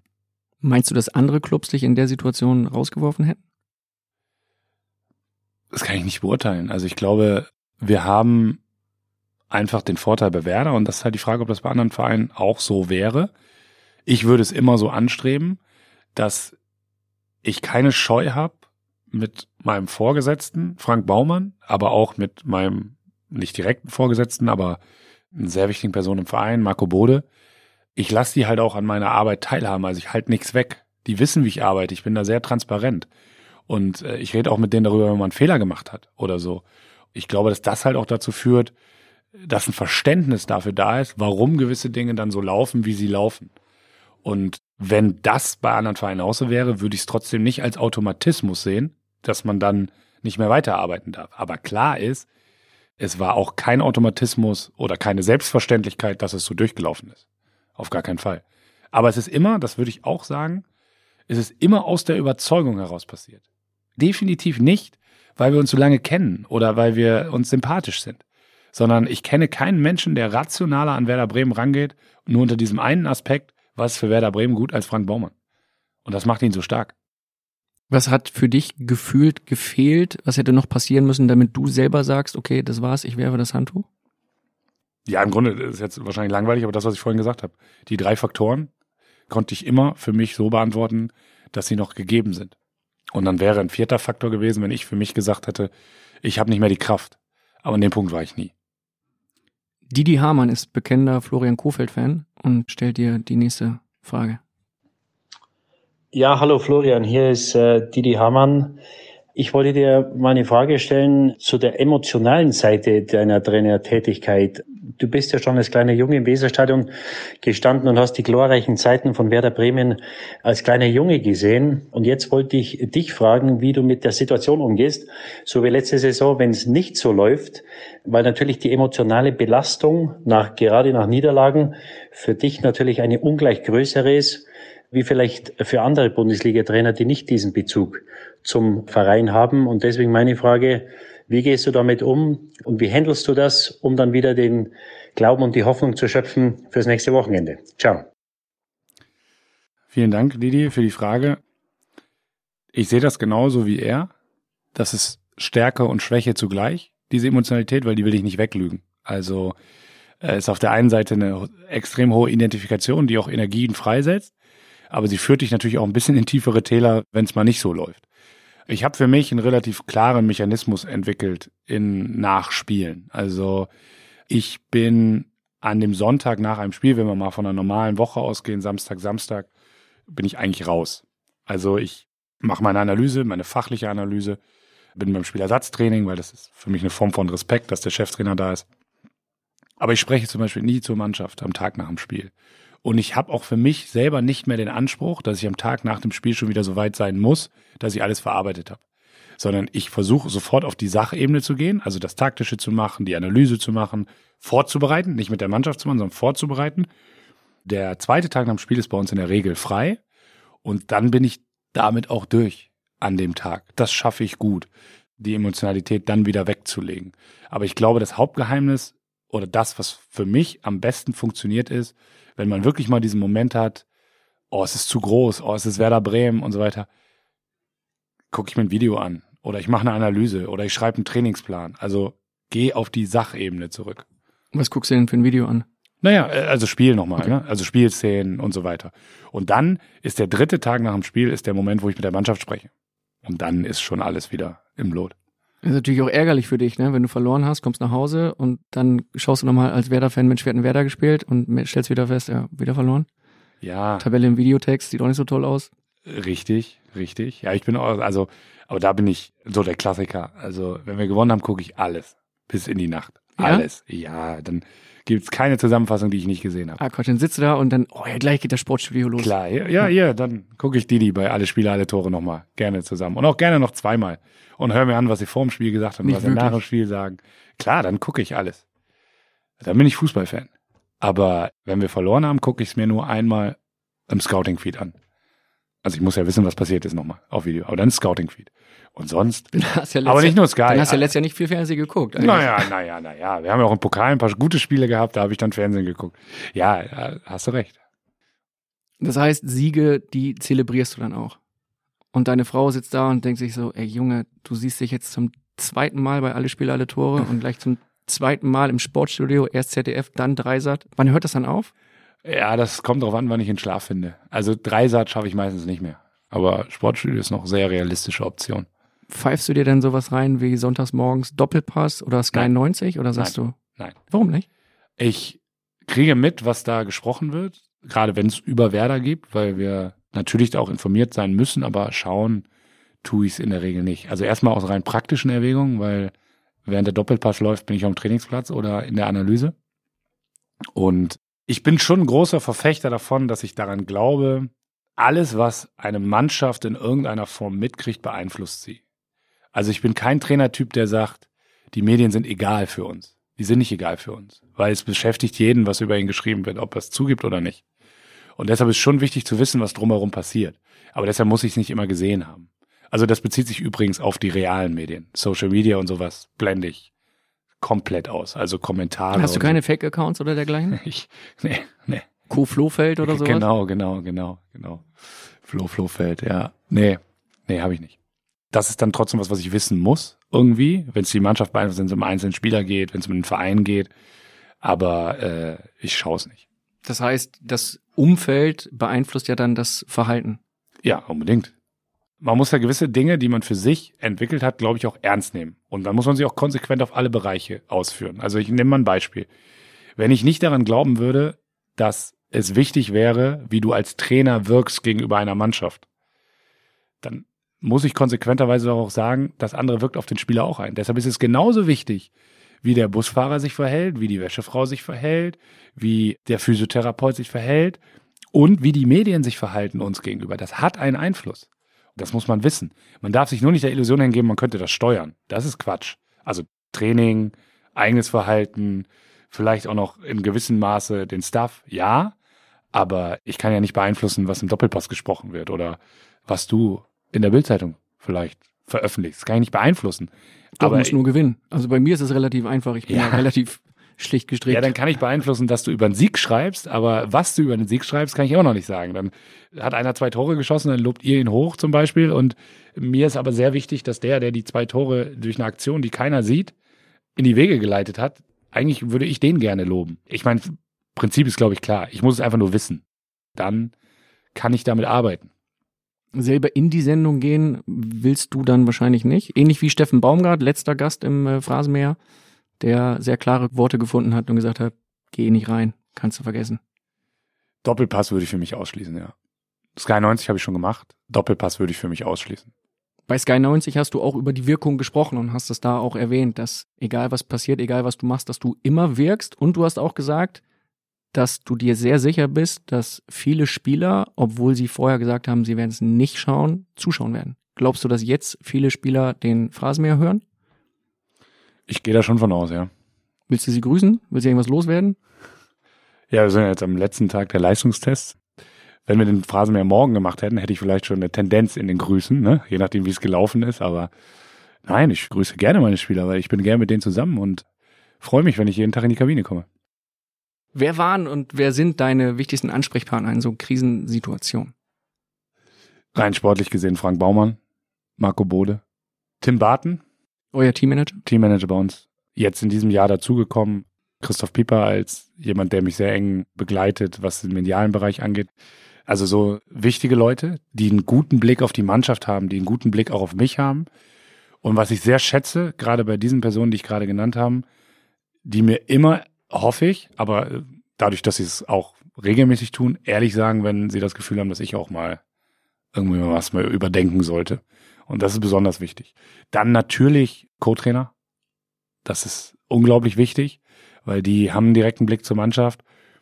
Und dann habe ich im privaten Bereich Familie mal außen vor gelassen, die natürlich auch, aber dann habe ich zwei Personen mit, mit Marc Kosicke, meinem Berater, und mit Jan de Witt, ein Tennistrainer, den ich sehr schätze, der mich begleitet hat auf dem Weg, Profitrainer zu werden. Der keine Ahnung vom Fußball hat, weiß er auch, aber der unglaublich viel Ahnung hat von Struktur, von Ideen, von Training und vor allen Dingen mich begleitet hat auf dem Weg von ich bin Jugendtrainer und bin damit total zufrieden, hin zu was bedeutet es eigentlich Profitrainer zu sein. Und das sind Leute, die ich dann situationsbedingt anrufe oder von denen ich auch hoffe, dass sie mich anrufen, wenn ihnen was auffällt. Ganz viele Hörer haben im Vorfeld dieser Produktion gefragt, wo ziehst du diese Motivation her, dauerhaft? Auch nach permanenten Rückschlägen. Gibt es da jemanden, der dich auf der Motivationsebene coacht, schult, von dem du dir Ratschläge holst? Oder steckt das in dir? Ja, eher zweiteres. Also da. Werbung. Ihr bekommt von True Crime nicht genug? Dann seid ihr bei uns genau richtig. Das ist Tatort Deutschland. Vom Pistazieneismord über den Katzenkönig bis zum Olympiatentat. Bei uns kommen Ermittler, Angehörige und Reporter zu Wort. Tatort Deutschland, der True Crime Podcast von Bild. Jede Woche gibt's drei neue Fälle für euch. Überall da, wo es Podcasts gibt. Werbung Ende. Gibt es kein Coaching. Ich hatte die Möglichkeit, das war, auch wenn man ehrlicherweise sagen muss, dass die Zusammenarbeit jetzt in, inzwischen beendet ist mit Werder Bremen, aber ich habe über sehr lange Jahre, auch in der U23-Zeit, einen für mich einen sehr renommierten Sportpsychologen an der Seite gehabt mit Andreas Malowitz, der sehr viel Beitrag geleistet hat, auch zum Team, aber auch mit mir Dinge reflektiert hat. Das hat mir schon geholfen und dafür bin ich ihm auch sehr dankbar. Aber ich bin eigentlich nicht der Typ, der dann jemand braucht, der einem wieder sozusagen da raushilft, sondern das passiert bei mir automatisch. Wer sind grundsätzlich deine Vorbilder als Trainer? Als Bremer kommt man nicht an Thomas Schaaf vorbei. Die Art und Weise des Fußballs fand ich schon beeindruckend. Ich habe sehr, sehr viel geschaut von Arsene Wenger früher und an dem fand ich auch die Persönlichkeit sehr beeindruckend aus der Ferne, wie er das so Elder Statesman, auch wenn man es bei mir jetzt nicht so unbedingt sieht, aber äh, kommt noch. Ja, habe ja auch noch ein paar Jahre bis dahin. Alt wirst du von alleine. Ja, ne? richtig, richtig. Den fand ich sehr beeindruckend und ja, so von der aktuellen Generation kommt man natürlich nicht an, an Jürgen vorbei. Man kommt irgendwie nicht an Guardiola Klinsmann, vorbei. Äh, ja, genau. Dann bleiben wir bei Kloppo. An Guardiola natürlich taktisch auch nicht. Das ist ein, das ist ein Genie. Das kann man nicht anders sagen. Du hast mal über Arsene Wenger gesagt, ich habe über Jahrzehnte verfolgt, wie er einen internationalen Top-Club führt. Nicht nur in einem Moment zu verharren, sondern über Entwicklung, ein Wort, das dir, glaube ich, auch sehr wichtig ist, nachzudenken.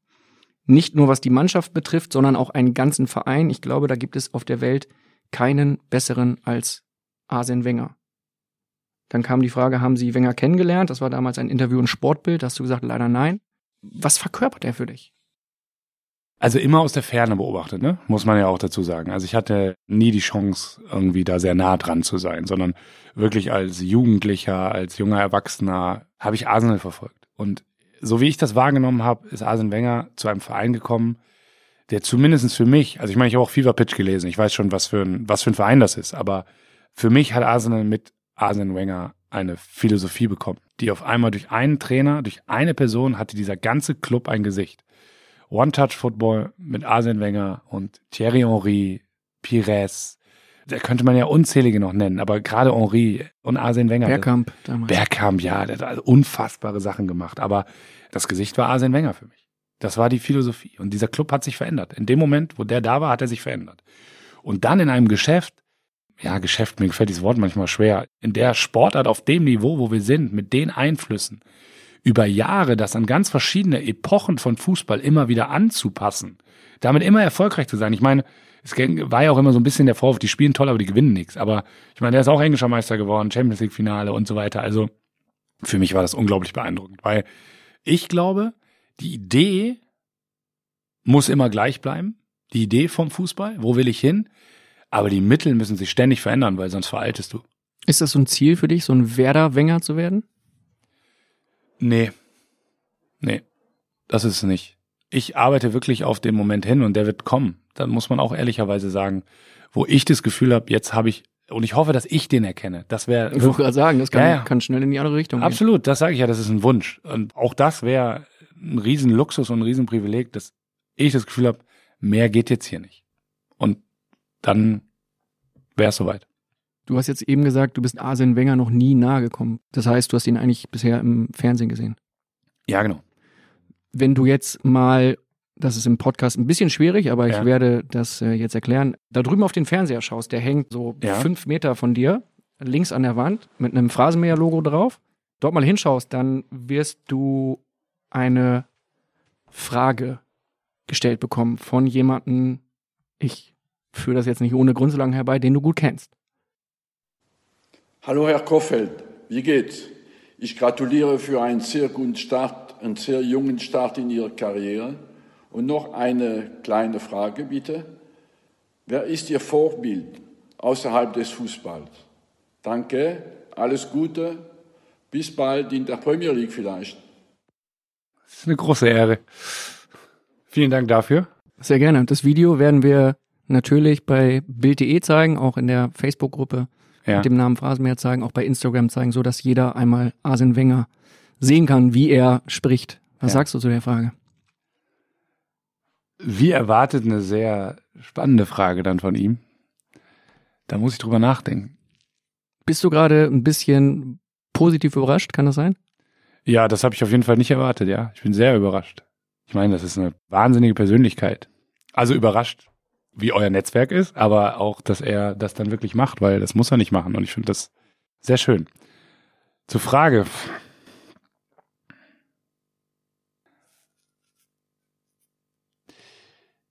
So ein richtiges Vorbild zu benennen, was im größeren Kontext oder Umfeld ist, das so bekannt ist, fällt mir, glaube ich, schwer. Es ist eigentlich nicht angemessen, aber selbst für Arsene Wenger verlasse ich nicht die Ebene, dass es jemanden gibt, aber den werde ich nicht nennen, weil es zu privat ist.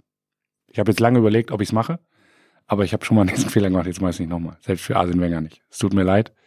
Persönlich würde ich es ihm sofort sagen, aber nicht in der Runde. In der Runde heißt nicht im Phrasenmäher. Das heißt, es ist jemand aus deiner Familie, vermutlich. Das liegt nahe. Dein Vater. Wie geht das hier? Du hättest jetzt ja auch sagen können, ja oder nein. Ich habe mir jetzt alles dazu gesagt, was man im Phrasenmäher dazu sagen kann. Ja, auf deinen Vater kommen wir später nochmal zu sprechen. Also Okay. teil dir die Hupe gut ein. ja, ne? ist okay. Herr Wenger spricht es auch an. Er sagt am Ende bis bald vielleicht in der Premier League. Wäre die Premier League was für dich? Sie übt auf mich so von der Faszination her nicht den Reiz aus, den sie, glaube ich, auf viele ausübt. Also natürlich sind da von der individuellen Qualität her wahrscheinlich die besten Spieler. Wahrscheinlich auch das meiste Geld. Aber ich sehe da auch jetzt schon als Trainer Sachen, die echt tough sind. Also dieses Durchspielen, die vielen Spiele, vielleicht auch ein bisschen das, in welchen Lebensumständen lebst du. Für mich ist es kein Ziel, wo ich sage, das ist ein Karriereziel, dass ich mal in der Premier League arbeiten möchte. Nein. Eher nicht. Dieses Thema Umfeld, persönlich mal auf dich bezogen, wie hat sich Ja. dein Umfeld verändert in den letzten Monaten, gerade in dieser schweren Fastabstiegssaison und äh, grundsätzlich als Bundesliga-Trainer? Es ist auf der einen Seite größer geworden, auf der anderen Seite viel kleiner geworden. Also natürlich sind die Leute, mit denen ich in Kontakt komme, die ganz interessante Persönlichkeiten, wie wir eben gesehen haben, sind viel mehr geworden. Und man hat viele Gespräche, kleine Gespräche, größere Gespräche, die spannend sind und die waren auch, ich weiß nicht, ob ich das als Kompliment auffassen darf, aber ich glaube schon, vollkommen unabhängig vom sportlichen Erfolg. Also bei mir haben sich auch in dieser schlechtesten Phase haben sich Leute gemeldet, die ich teilweise das erste Mal gesehen habe, die wirklich ehrlich und glaubwürdig mir gesagt haben, stark, bleiben Sie dran, wir wissen, wie schwer das in dem Geschäft ist und so weiter. Also ich habe nicht diesen Effekt gespürt, zumindest nicht im direkten eins zu eins Kontakt, über die Medien natürlich schon der ein oder andere, aber das kann ich dann auch nicht mehr ernst nehmen. Aber so im direkten eins zu eins Kontakt habe ich nicht diesen Effekt gespürt, oh, der gewinnt nicht mehr, der ist nicht mehr interessant. Das habe ich überhaupt nicht gespürt, sondern das war weiter äh, sehr zugewandt von sehr vielen. Und dadurch ist das Umfeld natürlich größer geworden. Man kennt mich, man kennt mich in der Stadt, kennt mich inzwischen wahrscheinlich sogar nicht nur in Bremen, sondern auch ein bisschen darüber hinaus. Und das finde ich ist sehr spannend, dann auch mal Leute kennenzulernen, die ich sonst nie kennengelernt hätte. Ich hätte nicht mit Jan Delay entspannten ein halbes Bier getrunken bei 120 Jahre Werder, wenn ich U15-Trainer geblieben wäre. Da müssen wir uns ja nichts vormachen. Oder die eine oder andere kulturelle Person kennenzulernen, gar nicht unbedingt aus dem Fußball. Was sind kulturelle Personen? Vor zwei Jahren waren wir im Trainingslager in Südafrika und dann sprichst du da mit dem deutschen Botschafter. Weiß ich nicht, ob das jeder darf. So, also so mal einfach so auf einer Gartenparty. Und das sind kulturelle Personen für mich, also Personen aus anderen Bereichen, die, die dort viel erreicht haben. Ist der Werder-Fan, der Botschafter? Ja, ja, ja, ja, der kommt. Herr Schäfer. Genau. Ja. Kommt ja auch aus der Gegend. Genau, aus der Nähe von Bremen aus Achim, glaube ich. Kommst du da auch her? Nein. Ah, okay. Aber aus der Nähe auch. Ich komme aus dem wunderschönen Suling. Ich könnte jetzt auch hupen, aber im Gegensatz zu dir bin ich hier für volle Offenheit, volle Transparenz. Ich komme aus dem äh, wunderschönen Suling, 50 Kilometer entfernt von Bremen. Ah, okay. Ja, über Wohnorte können wir Da kennt man dich auch übrigens. Ja? Ja. Also Da ist auch ein ehemaliger Spieler von mir, den ich sehr schätze, der leider sehr viel Verletzungspech hatte. Kommt da auch her, Özkan Yildirim. Ja, und sein Bruder spielt beim besten Verein Sulings. Es gibt zwei und er spielt beim FC Suling. Ah, okay. Hat Ötzi einen Verein aktuell? Ich weiß es gar In nicht. der Türkei ist er, glaube ich, gelandet. Ah, in der okay. zweiten Liga. Wie weit kannst du so fahren, ohne dann irgendwann erkannt zu werden? Also aus Bremen heraus, wie weit kommst du? Magdeburg, Hannover? Also hier Ostsee oder so klappt schon nicht mehr, das habe ich festgestellt. Ja? Also ja, ja, habe das mal eine Zeit lang ganz gerne gemacht. Mir Familie geschnappt an einem freien Tag und wir fahren dahin, weil gedacht, dann geht nicht mehr. Kennen die deinen richtigen Namen oder ist es dann auch so hier Kohlfeld, Kohlfahrt, was auch immer da so das zustande kommt? in dem Fall zum Glück ein bisschen verflüchtigt, aber es gibt's wirklich immer noch. Ja? Also irgendwas, ich meine, ich bin ja Siegerländer, wo wir gerade bei Geburtsorten waren. Ne? Ich komme ja aus Siegen, habe dann lange in Delmenhorst gelebt und jetzt in Bremen. Keine Ahnung, es scheint für Nicht-Siegerländer ein schwerer Name zu sein. Ist mir vollkommen unbegreiflich, wie das L da reinkommen konnte. In Bremen gibt's ja die Kohl- und Pinkel-Märsche und Fahrten. Da ist halt irgendwie, jeder hat da Bock drauf, ist nur einmal im Jahr, im Winter. Ja. Tingelt man dann über die Dörfer oder geht irgendwie hier durch den Bürgerpark und trinkt an jeder Kreuzung einen kleinen alkoholfreien äh, Schnaps. Ja. Da ist wahrscheinlich irgendwie so diese Gier danach, die Sehnsucht nach, Nach? Kohltour. Ja, okay. Ist dann bei Kohlfeld dann. Was ist Aber- das Absurdeste, was du je gehört hast? Christian. Christian, Christian Kohlfeld. Also du hast jetzt eine sehr gute Begründung für das L geliefert. Mhm. Jetzt bin ich gespannt, das, wo der Christian herkommt. keine Ahnung. Wie wie soll ich das denn wissen? Ja, aber zu der Frage vorher noch, du hattest ja auch nach dem engeren Umfeld gefragt. Mhm. Das ist halt einfach kleiner geworden, da muss man ehrlich sein, weil ich habe nicht mehr die Zeit wie zu meinen Studentenzeiten oder sogar als ich im Nachwuchs gearbeitet habe, Freundschaften in dem Sinne zu pflegen, dass man sich wirklich ganz regelmäßig sieht, dass man einmal die Woche telefoniert oder sonstige Dinge. Das geht einfach nicht mehr. Das bringt dieser Beruf in dem Falle leider mit sich, ohne dass das ein Klagen ist. Aber dadurch hat sich jetzt nach naja, nach schon einer gewissen Zeit in dem Beruf hat sich jetzt schon rauskristallisiert, es gibt jetzt halt nicht mehr sechs, sieben, sondern eher so zwei, drei, wo man dann aber auch weiß, die sind einfach ganz eng und die, vielleicht stört sie und ich bin da auch immer dankbar, dass sie sich nicht anmerken lassen, aber da ist halt auch kein Problem, wenn man sich mal sechs Wochen nicht meldet, aber dann ist alles sofort wieder so, wie es vorher war. Und die anderen sind dann sauer auf dich und sagen, oh, jetzt ist er arrogant geworden, jetzt will er keinen Kontakt mehr oder ist es entspannt? Nee, arrogant nicht. Das, glaube ich, ist ein Vorwurf, den ich bislang selten gehört habe. Sollte auch keiner sein. jetzt. Nee, nee, nee, da habe ich auch nicht so verstanden, aber es ist dann ja, das kann ich ja auch verstehen, Freundschaften sind ja auch dafür da, dass man sich regelmäßig austauscht, dass man zusammen Dinge macht. Und wenn das einseitig dann teilweise nicht immer mehr so möglich ist, dann ist es ja vielleicht auch eine normale Sache. Das ist immer noch ein gutes Verhältnis, aber es ist keine Freundschaft mehr. Was erdet dich dann wieder, wenn du mal irgendwo zwischendurch merkst, okay, jetzt ist der Botschafter in Südafrika um mich herum, jetzt trinke ich ein halbes Bier, was ich nicht glaube, es war bestimmt mehr als ein halbes Bier mit Jan Delay. Oder wer hat abgebrochen? Er musste nach Hause. Er hat einen Kurzauftritt da. Hat er noch und dann- Termine? Ja, genau. Was erdet dich dann wieder? Was holt dich wieder zurück auf den Boden der Tatsachen, dass du jetzt nicht plötzlich irgendwo im Olymp der Kultur- und Showgrößen davon schwebst? Ja, schon die Leute, die ich vorhin genannt habe, die mich halt auch schon kennen, lange bevor das alles war. Ich glaube, ich habe den großen Vorteil, dass ich zwar für einen Trainer sehr jung bin, aber ja trotzdem vom Alter her relativ spät, also anders als ein Spieler, relativ spät in diesen manchmal ja auch Zirkus reingekommen bin. Das heißt, ich habe auch sehr viel Lebenserfahrung im Studium sammeln dürfen, die da gewisse Dinge in Relationen setzt. Ja, und natürlich meine Familie. Meine Kinder interessiert das nicht, ob ich den Botschafter getroffen habe oder nicht. Das ist ja völlig klar. Und die erden mich dann schon. Die kommen mit ganz anderen Problemen um die Ecke. Korrekt. Wünschen, Herausforderungen. Korrekt, ja. Da kommen wir später drauf zu sprechen, zumindest so ein bisschen im Ansatz, würde ich mal sagen. Mit was für Werten erziehst du deine Kinder? Was für Werte sind dir wichtig? Du hast mal im Interview mit deichstube.de, Mhm. einer Internetseite, die ich sehr empfehlen kann, mal gesagt, dass dir Werte wie Respekt, Höflichkeit wichtig sind. Ich glaube, Freiheit gehört auch dazu. Ja. Ja. Was noch? Also Dankbarkeit ist schon was, was mir auch wichtig ist, was ich möchte, dass man mir das anmerkt, aber dann natürlich dementsprechend auch dann meinen Kindern, dass, dass man zu schätzen weiß, was man bekommt. Dass es keine Selbstverständlichkeit ist und das beginnt bei kleinen Dingen. Ja, wenn wir jetzt hier einen Kaffee bestellen würden und ich würde nicht Bitte und Danke sagen, das wäre für mich, das darf nie passieren.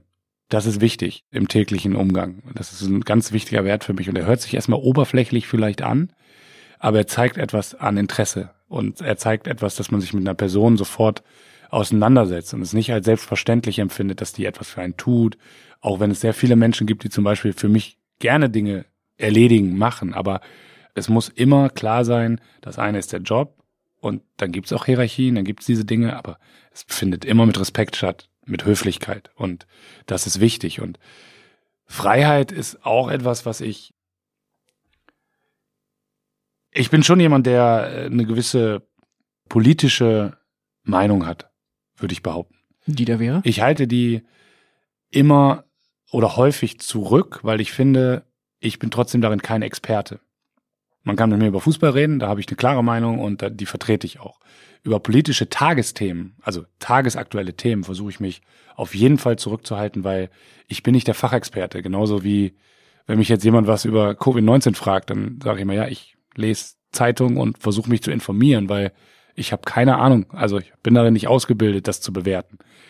Aber dieser Freiheitsaspekt, also weil ich persönlich da auch wirklich ein bisschen Angst vor hab, muss ich sagen. Also ich persönlich, ich empfinde das als so geil, dass ich die Möglichkeit habe, völlig ohne Zwänge alles zu tun, alles zu machen, was ich möchte. Und ich finde, dafür muss man einstehen. Also wenn es Tendenzen gibt von Restriktionen, wie Rassismus, wie Begrenzung, kulturelle Begrenzung, das ist ein Bereich, wo ich sage, da muss man seine Meinung vertreten.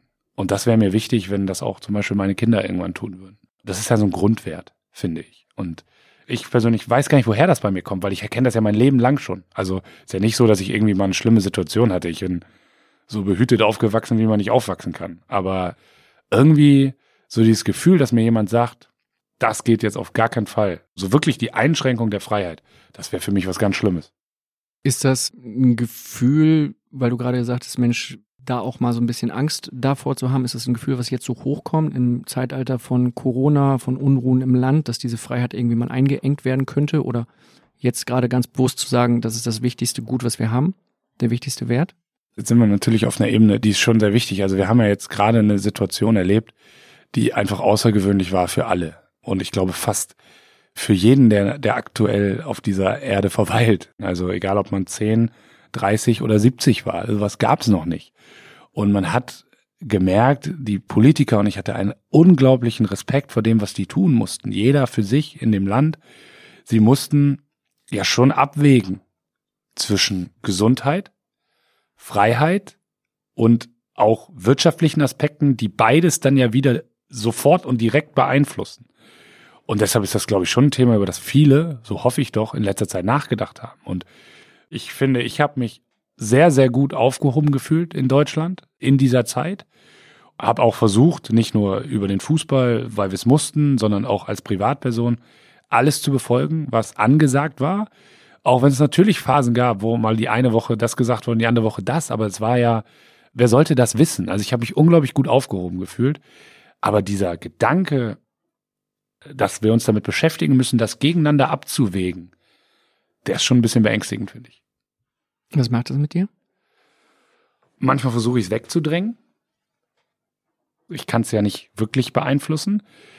Aber ich versuche mich auch darüber zu informieren. Also ich, ich lese schon Artikel, wo genau diese Sachen diskutiert werden, ein Stück weit dann auch, ist ja fast eine, und nicht nur fast, es ist ja eine ethische Debatte. Und ich versuche mir da auch eine Meinung zuzubilden. Die habe ich noch nicht abschließend, weil ich weiß auch nicht, ob die jemals abschließend sein kann. Aber schon für mich Argumente zu sammeln, wie ich die Situation bewerte für mich als Privatperson. Sprecht ihr da in der Mannschaft drüber? Sprichst du da mit deinen Spielern drüber? Im Trainerteam sehr viel Und mit einigen Spielern schon. Also ich nenne mal ein Beispiel mit Theo. Also Theo Gebrselassie, den ich jetzt auch schon seit Ewigkeiten kenne. Mit dem rede ich schon mal über solche Dinge. Und ich finde, das ist auch nichts Schlimmes, dass man das tut. Ganz im Gegenteil. Welche Werte sind dir wichtig? Welche Werte willst du deinen Spielern vermitteln? Auch da Respekt. Respekt im Umgang untereinander ist mir ganz wichtig. Ich versuche es soweit es geht zu trennen, dass es eine sportliche Entscheidung geht und das ist der zweite Wert. Also ich weiß gar nicht, ob das ein Wert ist, aber das einzige Prinzip, was in dieser Kabine gelten darf, ist das Leistungsprinzip, kein anderes. Aber davon zu trennen, eine persönliche und menschliche Beziehung sehr respektvoll zu haben mit dem Spieler untereinander, das ist mir sehr wichtig. Das geht aber nicht nur zwischen Spieler und Trainer. Das bezieht sich auch auf alles, was drumherum ist. Wenn ein Spieler die Wäschefrau nicht grüßt und ich kriege das mit, dann hat er ein Problem. Wenn das im Trainerteam passieren würde, das geht nicht. So, das ist, ist es mal passiert? Das ist durchaus mal ein, zwei Mal angemerkt worden, ja. Und dann schnappst du dir den.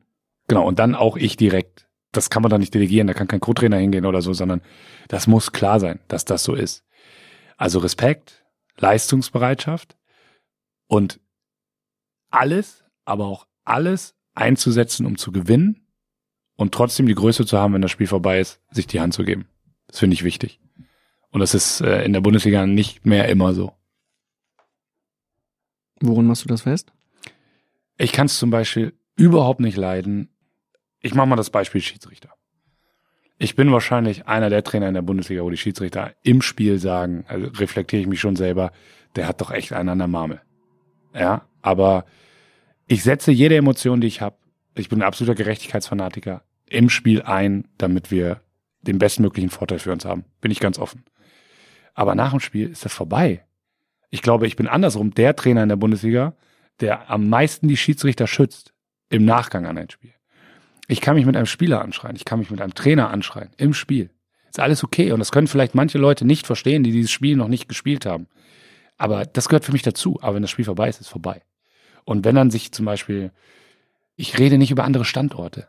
Ein Trainerkollege hat nicht darüber zu reden, was in Bremen los ist. Genauso wenig wie ich darüber zu reden habe, was XYZ los ist. So, und das sind für mich Dinge, die sind wichtig. Auf die achte ich. Es gab dieses äh, DFB-Pokal-Halbfinale gegen Bayern 2019, als ja. Coman relativ unglücklich fällt im 16er und Bayern einen Elfmeter zugesprochen bekommt. Das ganze Stadion explodiert und du gehst direkt nach Abpfiff zu Mats Hummels unter anderem, damals noch beim FC Bayern, Thomas Müller und gratulierst ihn. Und alle haben sich im Stadion gefragt, was ist da los? Eigentlich sind wir gerade verpfiffen worden, beschissen worden. Und der Trainer geht zu den gegnerischen Spielern und gratuliert ganz höflich. Ist das ein Schalter, der da direkt umgelegt wird bei dir im Kopf? Hm, weiß ich nicht. Nö, ein Schalter, warum ein Schalter? Also das ist, also erstmal, das war ein richtig geiles Spiel, wer dabei war. Es hat schon Spaß gemacht. Wir haben es geschafft, an dem Tag, also ich würde immer noch behaupten, auf Augenhöhe zu sein mit Bayern. Das konnten wir vielleicht nur für das eine Spiel, aber wir haben es geschafft da kann auch Mats nichts für oder Thomas Müller was für, dass der den Elfmeter für die gepfiffen hat. Und die haben alles reingehauen. Also ich zum Beispiel, wer Thomas Müller vorwirft, dass er am Spielfeld zu viel redet, das genau das meine ich damit. Sowas mag ich. Das ist doch geil. Der will alles dafür tun, dass wir gewinnen. Aber wenn das Spiel vorbei ist, gibst du dir die Hand und vielen Dank. Und ich habe den gratuliert. Genauso wie ich danach Nico gratuliert hat. Die können doch nichts dafür. Dass der Schiedsrichter dieses, das anders gesehen hat. Bisschen Tragik, weil es in Kommunikation mit dem Videoassistenten und so weiter, aber das muss man wegstecken können dann, finde ich. Also man darf es auf jeden Fall nicht auf die anderen projizieren, weil, also mal ganz ehrlich, hätte ich den Elfmeter nicht genommen. Ihr dreht einen Rückstand in ein 2 zu 2 und dann kommt es zum Elfmeter ja. für die Bayern und dann war es. Ja, und ich war tot traurig. Tot traurig. Ich war nicht enttäuscht, ich war traurig. Weil ich wusste, an dem Tag war etwas möglich, was für Werder außergewöhnlich gewesen wäre wir hätten ein Pokalfinale erreichen können. Das passiert hier nicht alle zwei Jahre. Definitiv nicht. Und 2009 das letzte Mal. Jetzt kann man mal zurückrechnen. Nee, stimmt gar nicht. 2011 haben wir auch nochmal, aber da wollen wir uns nicht so gern dran erinnern. Nee, 2010, weil jetzt bin ich falsch in der Historie, ne? Gewonnen und danach haben wir richtig, also nicht wir, da war ich noch nicht dabei, verloren. Aber wie auch immer. Ich war todtraurig an dem Tag. Ohne Frage. Aber trotzdem kann man ja nicht von Respekt erzählen und dann muss man gratulieren finde ich, ist kein Widerspruch. Ihr hattet damals, du hast äh, später darüber gesprochen, in der Kabine einen äh, Flipchart stehen mit dem Wort Berlin drauf. Ja. Ein ähnliches Flipchart haben wir hier mal hingestellt, auch Berlin draufgeschrieben. Ja. Sind das deine kleinen Motivationstricks, die du dann auspackst? Die ganze Saison über? Ja, ob das Motivationstricks sind, ja, das sind Leitlinien, ne? Also das hängt da nicht vom Halbfinale da. Das hängt vor dem Erstrundenspiel da. Und wir haben dieses Plakat mitgenommen. Also das finde ich schon wichtig, weil im Pokal lauert doch die größte Gefahr in den ersten beiden Runden. Wenn du vielleicht es nicht so ganz ernst nimmst oder ja, hm, kriegen wir schon geschaukelt. Aber sofort klar zu machen, hier geht es um was Größeres, nämlich um Berlin. Würde ich immer wieder so machen. Haben wir jetzt ja nicht gemacht, vielleicht machen wir es nächstes Jahr wieder. Finde ich schon gut und richtig. Äh, Einziger Fehler daran ist, mir hat auch mal jemand gesagt, wenn du nur davon träumst, das Finale zu erreichen, wirst du es auf jeden Fall nicht gewinnen. Also vielleicht sollte ich dann eher DFB-Pokal da drauf schreiben. Das heißt, du gehst einen Schritt weiter und gehst rein in den Moment, wie fühlt es sich an, wenn du den Pokal in der Hand hältst. Genau, das wäre ja, also wäre wahrscheinlich motivationstechnisch logischer. Du hast letztes Jahr in einem Interview mit dem Spiegel beschrieben, wie du mit Spielern umgehst und hast dabei gesagt, ich will wissen, wie meine Jungs ticken. Wo gehen sie essen? Was gucken sie bei Netflix? Sind sie kulturell interessiert? Wie funktioniert das für dich im Bundesliga-Alltag? Durch Gespräche auf Ja. dem Weg zum Platz in der Kabine? Sprechen in der Kabine. Also ich habe eine Regel, die ich im letzten Jahr leider nicht immer einhalten konnte, was auch für mich so in der Selbstreflexion schon ein Fehler war, definitiv. Ich habe eigentlich die Regel, eine Stunde vor dem Training habe ich keine anderen Termine. Ich bin fertig mit Trainingsplanung, ich bin fertig mit Medien, Sponsoren und dann bin ich in der Kabine. Und dann spreche ich mit den Spielern. Ich finde, das, was ich vorhin gesagt habe, also ich würde behaupten, ich habe sehr, sehr selten, nein, ich habe noch nie ein Autoritätsproblem gehabt. Weil die alle wissen, ich treffe die Entscheidung und ich treffe sie unter dem Prinzip, was ich für den Erfolg am besten halte. Aber wenn ich das verbinden will, was ich eben gesagt habe, sehr respektvoll zu sein und mich auch für den Menschen zu interessieren, der da ja letztendlich auch für mich spielt, dann muss ich mich doch mit dem auseinandersetzen. Und das geht ja nicht, wenn ich nicht mit ihm rede. Es sind nicht nur so diese Ein-Minuten-Gespräche, die klassischen, die gibt's auch. Mit wem gehe ich zum Trainingsplatz, mit wem spreche ich da mal. Aber äh, es sind vor allen Dingen auch die Gespräche, die ein bisschen länger dauern, bei einem Kaffee vorm Training oder so. Kennst du alles, was deine Spieler auf Netflix schauen? Nein, nein, nein, nein, das kenne ich nicht alles. Aber äh, manchmal geht man ja im Bus nach den Spielen und es ist interessant, wer liest ein Buch, wer schaut Netflix. Gibt's das noch? Ja, es gibt viel. Ja? Nicht unterschätzen. Also mal ein Beispiel, positives Beispiel. Niklas Moisander liest immer ein Buch. Immer. Den habe ich noch nie mit dem iPad gesehen. Sebastian Langkamp auch. Also da gibt schon einige noch. Ich dachte, die sitzen alle im Bus und ihr hört dann gemeinsam den Phrasenmäher. Alte Folgen mit Steffen Baumgart, Lothar Matthäus, Didi Hamann oder so. Genau, ja. Ja, das kann ich ja nicht kontrollieren, ob sie, wenn sie die, wenn sie. Ja, über den Bus Ach so. komplett. Soundanlage an und dann Phrasenmäher hören. Ja, hier, nimm's mal mit. Ja, diskutiert das gerne mal. Was Ja. schaust du denn selbst? Ich bin grundsätzlich ein großer Freund von Sportdokus auch, überraschenderweise. Also zum Beispiel die Jordan-Doku war unfassbar. Also, The Last Dance. The Last Dance. Netflix. Ja, und da hat man ja auch gesehen, ich finde es so faszinierend, zu sehen, was für ein Charakter und was dann auch manchmal dazugehört, um an der Spitze zu sein. Also ich glaube inzwischen dran, Everybody's Darling und ganz oben, das funktioniert nicht. Und das fand ich war in dieser Doku so gut zu sehen. Bisschen Arschloch war er schon, ne? Manchmal. Also er hat auf jeden Fall alles getan, damit sie gewinnen. Mhm. Ist es eine Lehre für dich? Nee, es ist ja ein Anspruch von mir. Und da bin ich aber noch auf dem Weg. Das ist ja gar keine Frage. Das wäre ja Quatsch, wenn ich sagen würde, ich bin da schon fertig. Äh, Man muss aber sagen, er hat alle anderen angetrieben mit jeglichem Mittel, so was man da wahrgenommen hat, was ihm recht war oder was es gab vielleicht auch.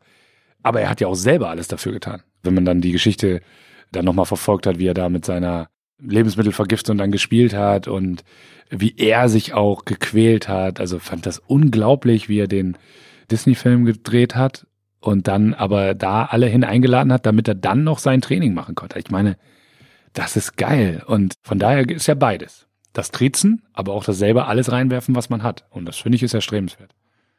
Nur Everybody's Darling geht nicht.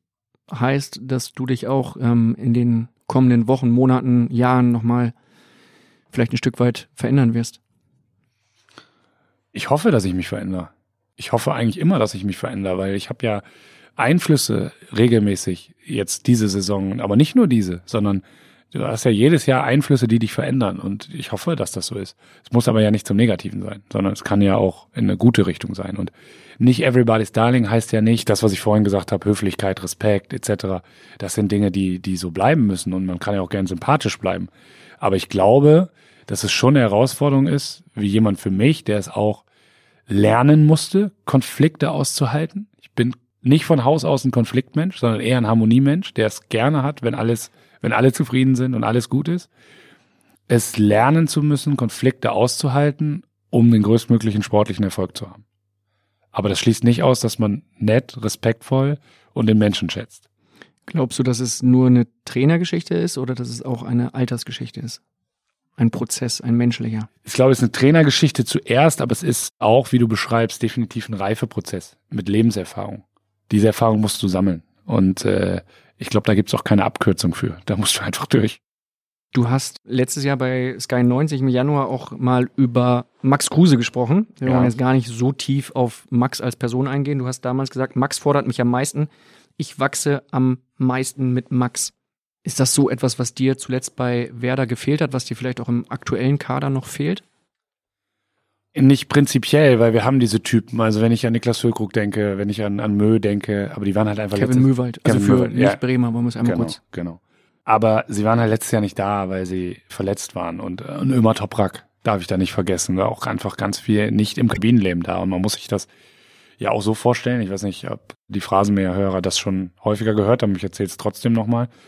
Wenn ein Spieler verletzt ist, gehört er natürlich weiter zum Kader. Aber der hat einen ganz anderen Tagesablauf als die Mannschaft. Also der ist im Mannschaftsleben, im Kabinenleben in dem Moment eigentlich raus und kann auch nicht mehr der Meinungsmacher sein, weil ich habe jetzt häufiger mal gehört, dass mir jemand gesagt hat, ja, aber der war doch trotzdem da. Der hätte doch trotzdem und nee, das funktioniert nicht. Entweder du bist im Alltag der Mannschaft drin, dann kannst du auch diese Rolle übernehmen, aber du kannst nicht als verletzter Spieler derjenige sein, der immer unangenehme Fragen stellt, der die anderen anscheißt oder was auch immer. Das kannst du einmal vielleicht machen, aber dann war's das.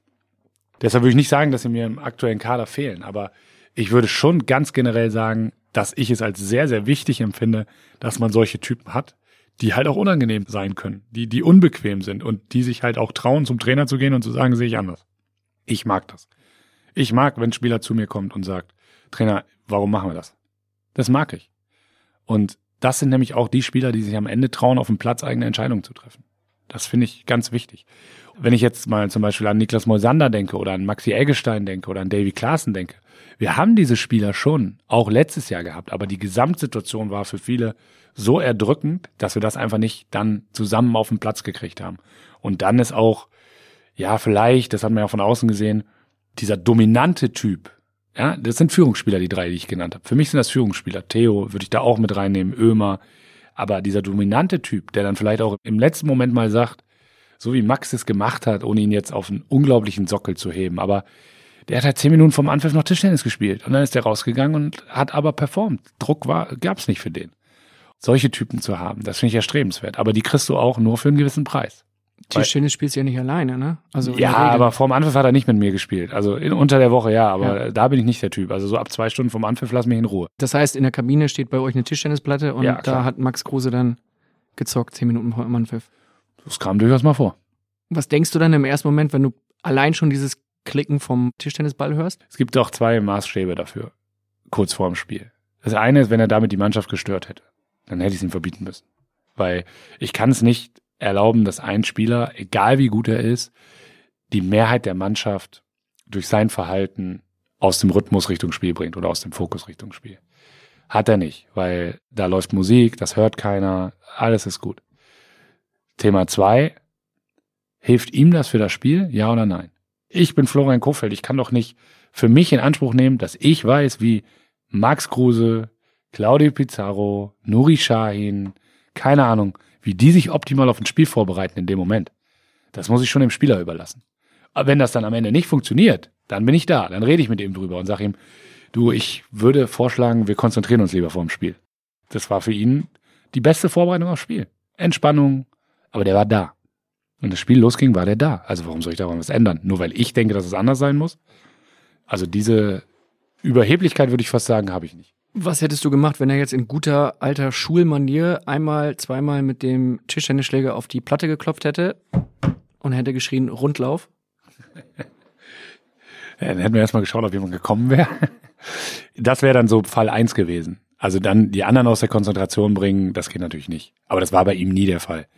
Max ist da unterschätzt. Max tut unglaublich viel auch für den Teamerfolg. Unglaublich viel. Und er ist natürlich jemand, der sehr klar ist, der dann vielleicht auch mal provokant ist, aber er ist einer der geradesten Charaktere, die ich bislang im Fußball kennengelernt habe. Und ich schätze das unglaublich. Und Max will gewinnen. Um jeden Preis.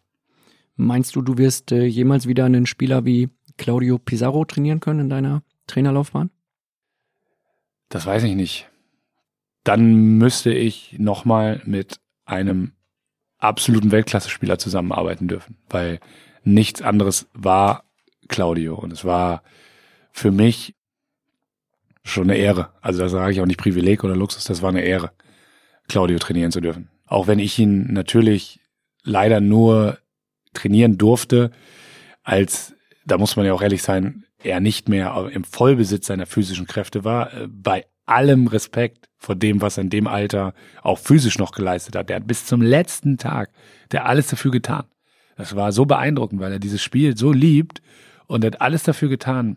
Kaum einen professionelleren Menschen in der Phase erlebt wie, wie Claudio. Und ich durfte ihn ja zweimal erleben als Co-Trainer. Das war ja, glaube ich, so ein bisschen seine letzte Saison, wo er wirklich noch dann Stammspieler war, in dem Jahr, als wir uns damals gegen Frankfurt gerettet haben. 2016. Er, genau, er hat dann noch zweistellig getroffen, hat dann in der Rückrunde fast jedes Spiel von Anfang an gemacht. Aber auch jetzt in der Phase, in der, in der vorletzten Saison, war er unglaublich wichtig für uns als Einwechselspieler, teilweise auch noch von Anfang an. Jetzt gab es halt die eine oder andere kleine Verletzung zu viel, deshalb ist der Rhythmus nicht mehr ganz so da gewesen. Aber selbst dieses Jahr, ich habe keinen Moment bereut, dass er da war, weil das gibt Momente im Training, du siehst, und das geht nicht nur mir so, das merkt man auch den, den anderen Spielern an. Du merkst einfach, okay, das ist einfach zu gut. Das ist zu gut. Ich habe selten ein Spiel, also noch nie, nicht selten. Ich habe noch nie einen Spieler gesehen, der vorm Tor so eine Qualität hat, der in der Übersicht auf dem Platz im letzten Drittel so eine Qualität hat. Und es tat mir sehr weh, aber da sind wir wieder bei, man muss dann halt im Sinne des Erfolgs auch nicht everybody's darling dass ich ihn in seinem aller, allerletzten Spiel nicht bringen konnte in Heidenheim, weil die Situation es nicht hergegeben hat. Ich hatte es mir eigentlich fest vorgenommen, aber ich hatte direkt nach dem Abpfiff das Gespräch mit ihm. Das war der erste, zu dem ich dann gegangen bin und gesagt, es tut mir leid. Also ich habe nicht gesagt, geil, dass wir es geschafft haben, sondern es tut mir leid. Und er hat gesagt, Hauptsache wir sind drin, alles gut. Und es war eine Ehre. Das gibt's keine anderen Worte für. Wie lange hast du mit dir gerungen, in äh, Heidenheim ihn einzuwechseln oder nicht einzuwechseln? Oder war das Gar nicht, es ging schnelle nicht. Bauchentscheidung? Es ging nicht. Wir hatten die Verletzung von Milos Vekovic, damit war ein Wechsel weg. Du hattest ja zwar theoretisch fünf Einwechseln, aber halt nur eine gewisse Anzahl von Wechselslots. Und dann hatte Milord, ich wollte eigentlich Josh Sargent rausnehmen und dafür Finn bringen, glaube ich. Finn habe ich, glaube ich, als erstes gebracht. Dann zeigte in dem Moment, wo ich Josh auswechseln wollte, aber Milot an, dass es nicht mehr geht. Dann musste ich erst den rausnehmen, musste aber dann kurz danach Josh rausnehmen und wir mussten einfach das Ding da über die Zeit bringen. Und dann war kein Wechselslot mehr frei. Also es ging nicht. Leider. Und das heißt, Abpfiff in Heidenheim, der erste emotionale Jubel bricht aus dir raus? Oder direkt zu Claudio? Ich habe emotional gejubelt nach dem 2-1 für einen kurzen Moment. Da gibt es auch das schöne Bild, wie ich mich wirklich einfach mal stumpf hinlege, weil ich loslaufen wollte zum Jubeln und aber weggerutscht bin und dann liege ich da platt.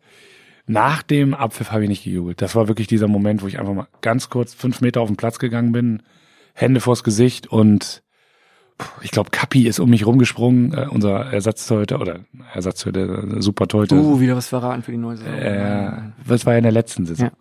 Stefanos Capino und der kam dann zu mir, so um mich rumgesprungen, habe ich gar nicht wahrgenommen. Und dann, als ich so ein bisschen wieder zu mir gekommen bin, bin ich zu Claudio.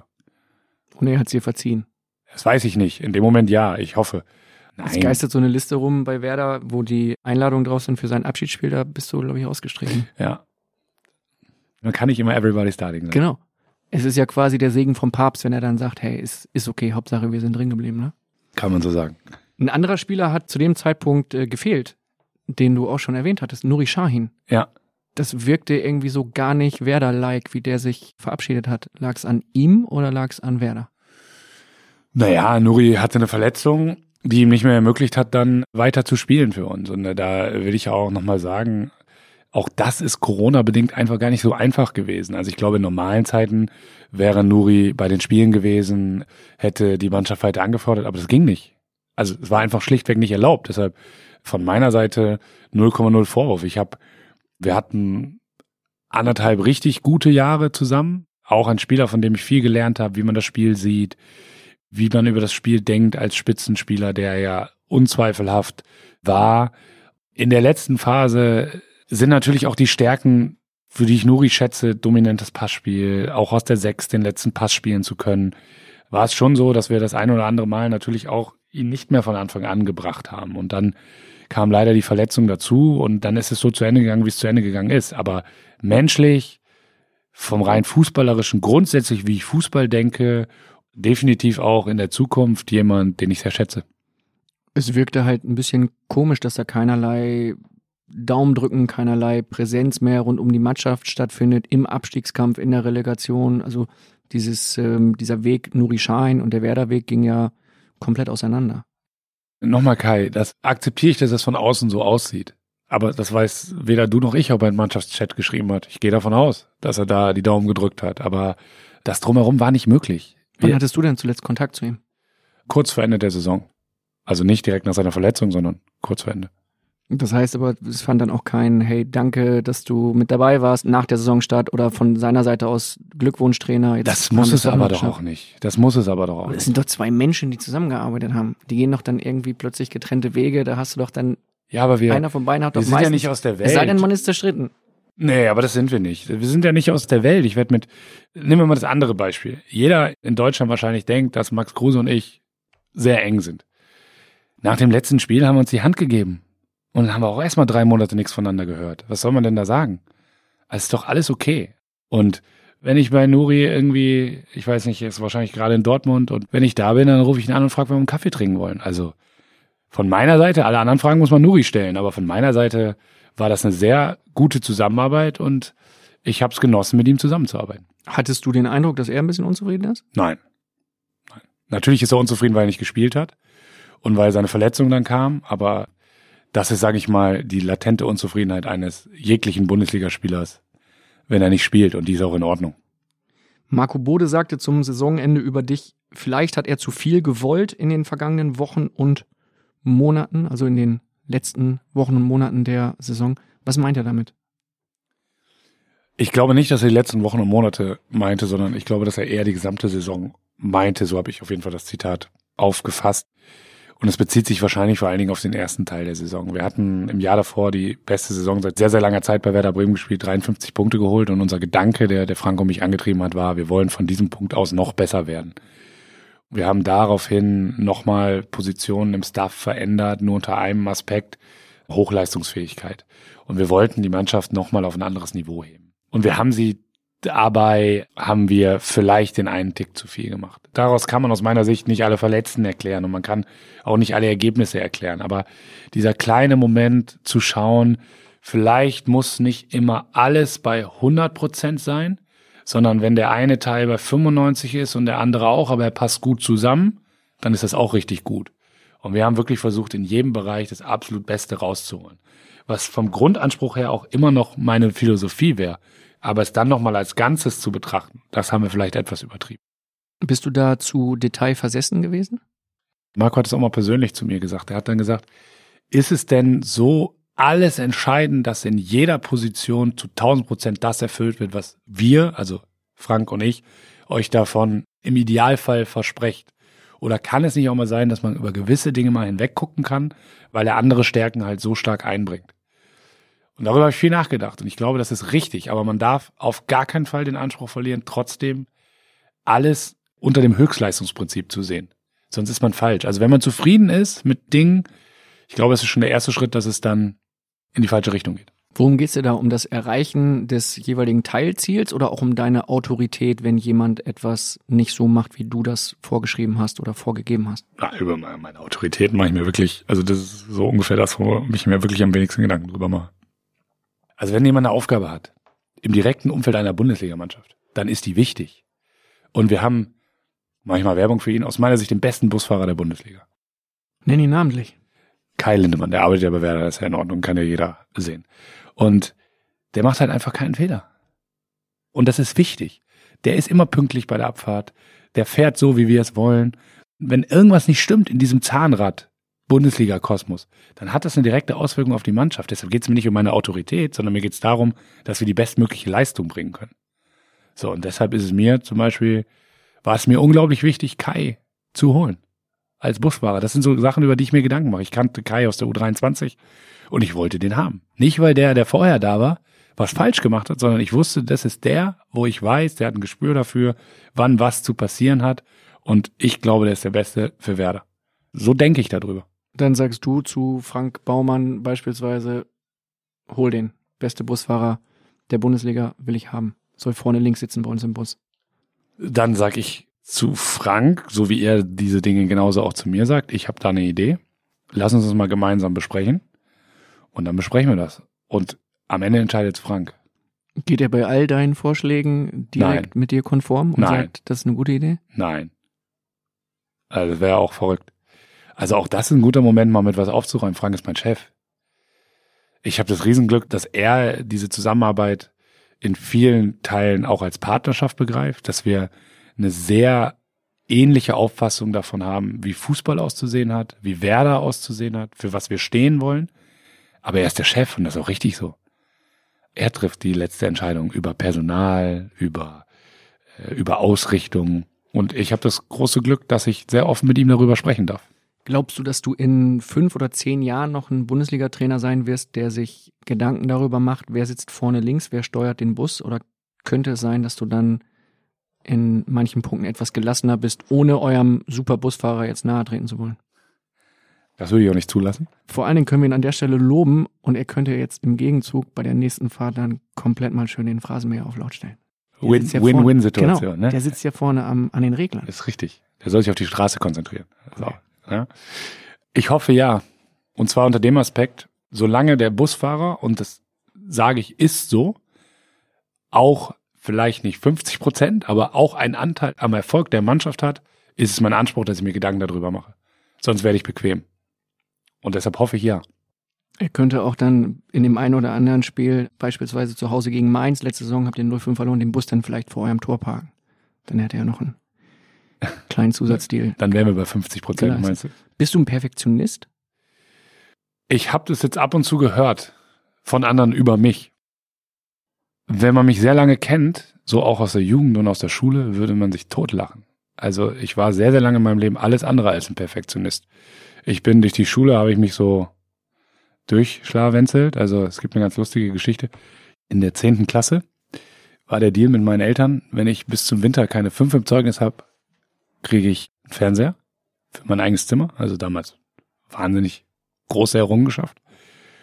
Dann habe ich im Winter habe ich viermal eine 4 Minus gehabt auf dem Zeugnis, habe den Fernseher gekriegt und im Sommer bin ich sitzen geblieben. Also so, das beschreibt mich eigentlich in der Schulzeit ganz gut. Irgendwann hat sich das aber so ein bisschen gedreht. Also im Studium, wenn es mich wirklich interessiert hat, dann brenne ich halt auch dafür und dann ist mir wichtig. Also ich habe in meinem Leben nie so viel gelernt wie für Gesundheitsökonomie. Das war Teil meines Studiums. Das war wahnsinnig geil. Das hat mir so einen Spaß gemacht und dann ärgert mich das selber, wenn ich nicht alles weiß. Also dann, dann ist der eigene Antrieb. Aber wenn ich was machen muss, um es zu machen, kann ich auch ziemlich faul sein und das wegdrücken. Da bin ich auch gut drin. Jetzt ist dir die Bundesligamannschaft von Werder Bremen natürlich sehr, sehr wichtig. Ja. Das heißt, da kann es schon mal sein, dass du da dann alles reingibst und dementsprechend auch ein bisschen vielleicht nur perfektionistisch veranlagt bist in der Hinsicht.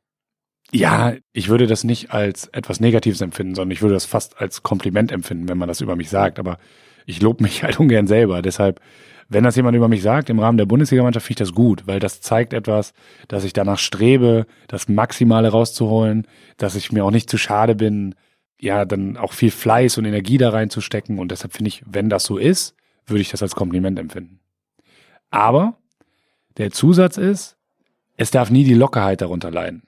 Also das darf nicht in eine Verkrampfung ausarten. Also ich sage auch immer häufig zum Beispiel, wenn man auf einen Trainingsplatz geht, ich muss bis ins letzte Detail einen Plan haben, was ich da gleich mache. Aber eigentlich muss der Spieler immer das Gefühl haben, ich reagiere nur auf die Situation. Also dass es locker wirkt. Verstehst du, was ich meine? Also der Spieler merkt nicht, wie durchdacht das alles ist. Ja, das hoffe ich schon, aber also ich viel habe Arbeit da drin steckt. Genau, ich habe zum Beispiel einen Plan bis Weihnachten, was wir trainieren. Den habe ich jetzt für mich. So, wann wir, ich kenne jetzt die Spiele und also die Rahmendaten und ich weiß, was wir trainieren. Aber ich weiß auch jetzt schon, ich werde diesen Plan auf gar keinen Fall einhalten. Aber für mich ist es wichtig, erstmal einen Plan zu haben. Und von dem ab können wir dann diskutieren, können wir überlegen, was wir machen, auf Situationen reagieren. Und es darf das Intuitive nie verloren gehen. Wir können mal auf den Platz gehen und sagen, wir haben jetzt, wir spielen 11 gegen 11 unter dem Schwerpunkt, wir spielen es 10 Minuten, weil dann ist die Belastungszeit zu Ende oder was auch immer. Und das haben wir uns gut durchdacht. Aber wenn mein Gefühl auf dem Platz ist, wir hören nach sechs Minuten auf, dann hören wir nach sechs Minuten auf und dann kann ich mich nicht nach dem Plan richten. Sondern das ist mein Gefühl und das darfst du nie verlieren. Jetzt sprechen wir über deine Gefühle. Wir sprechen auch immer noch gefühlt über den äh, Werder Busfahrer und kommen zu einer Geschichte, die mir gerade durch den Kopf schießt. Und zwar hast du nach der 0 zu 2 Pleite gegen Union Berlin im mhm. Heimspiel gesagt, dass auf dem Hinweg zum Stadion irgendwie eine Stimmung war, da war was anderes, da hat was nicht gepasst. Warum hast du da nichts geändert, wenn es dir aufgefallen ist? Ja. Davor hatten wir das Pokalspiel gegen Dortmund, haben hier zu Hause im Achtelfinale im zweiten Jahr nacheinander Dortmund geschlagen, also das Jahr davor in Dortmund und es war so ein bisschen in Bremen wurde die Wiederauferstehung von Werder gefeiert, nicht intern, aber um uns herum. Die Medien wieder.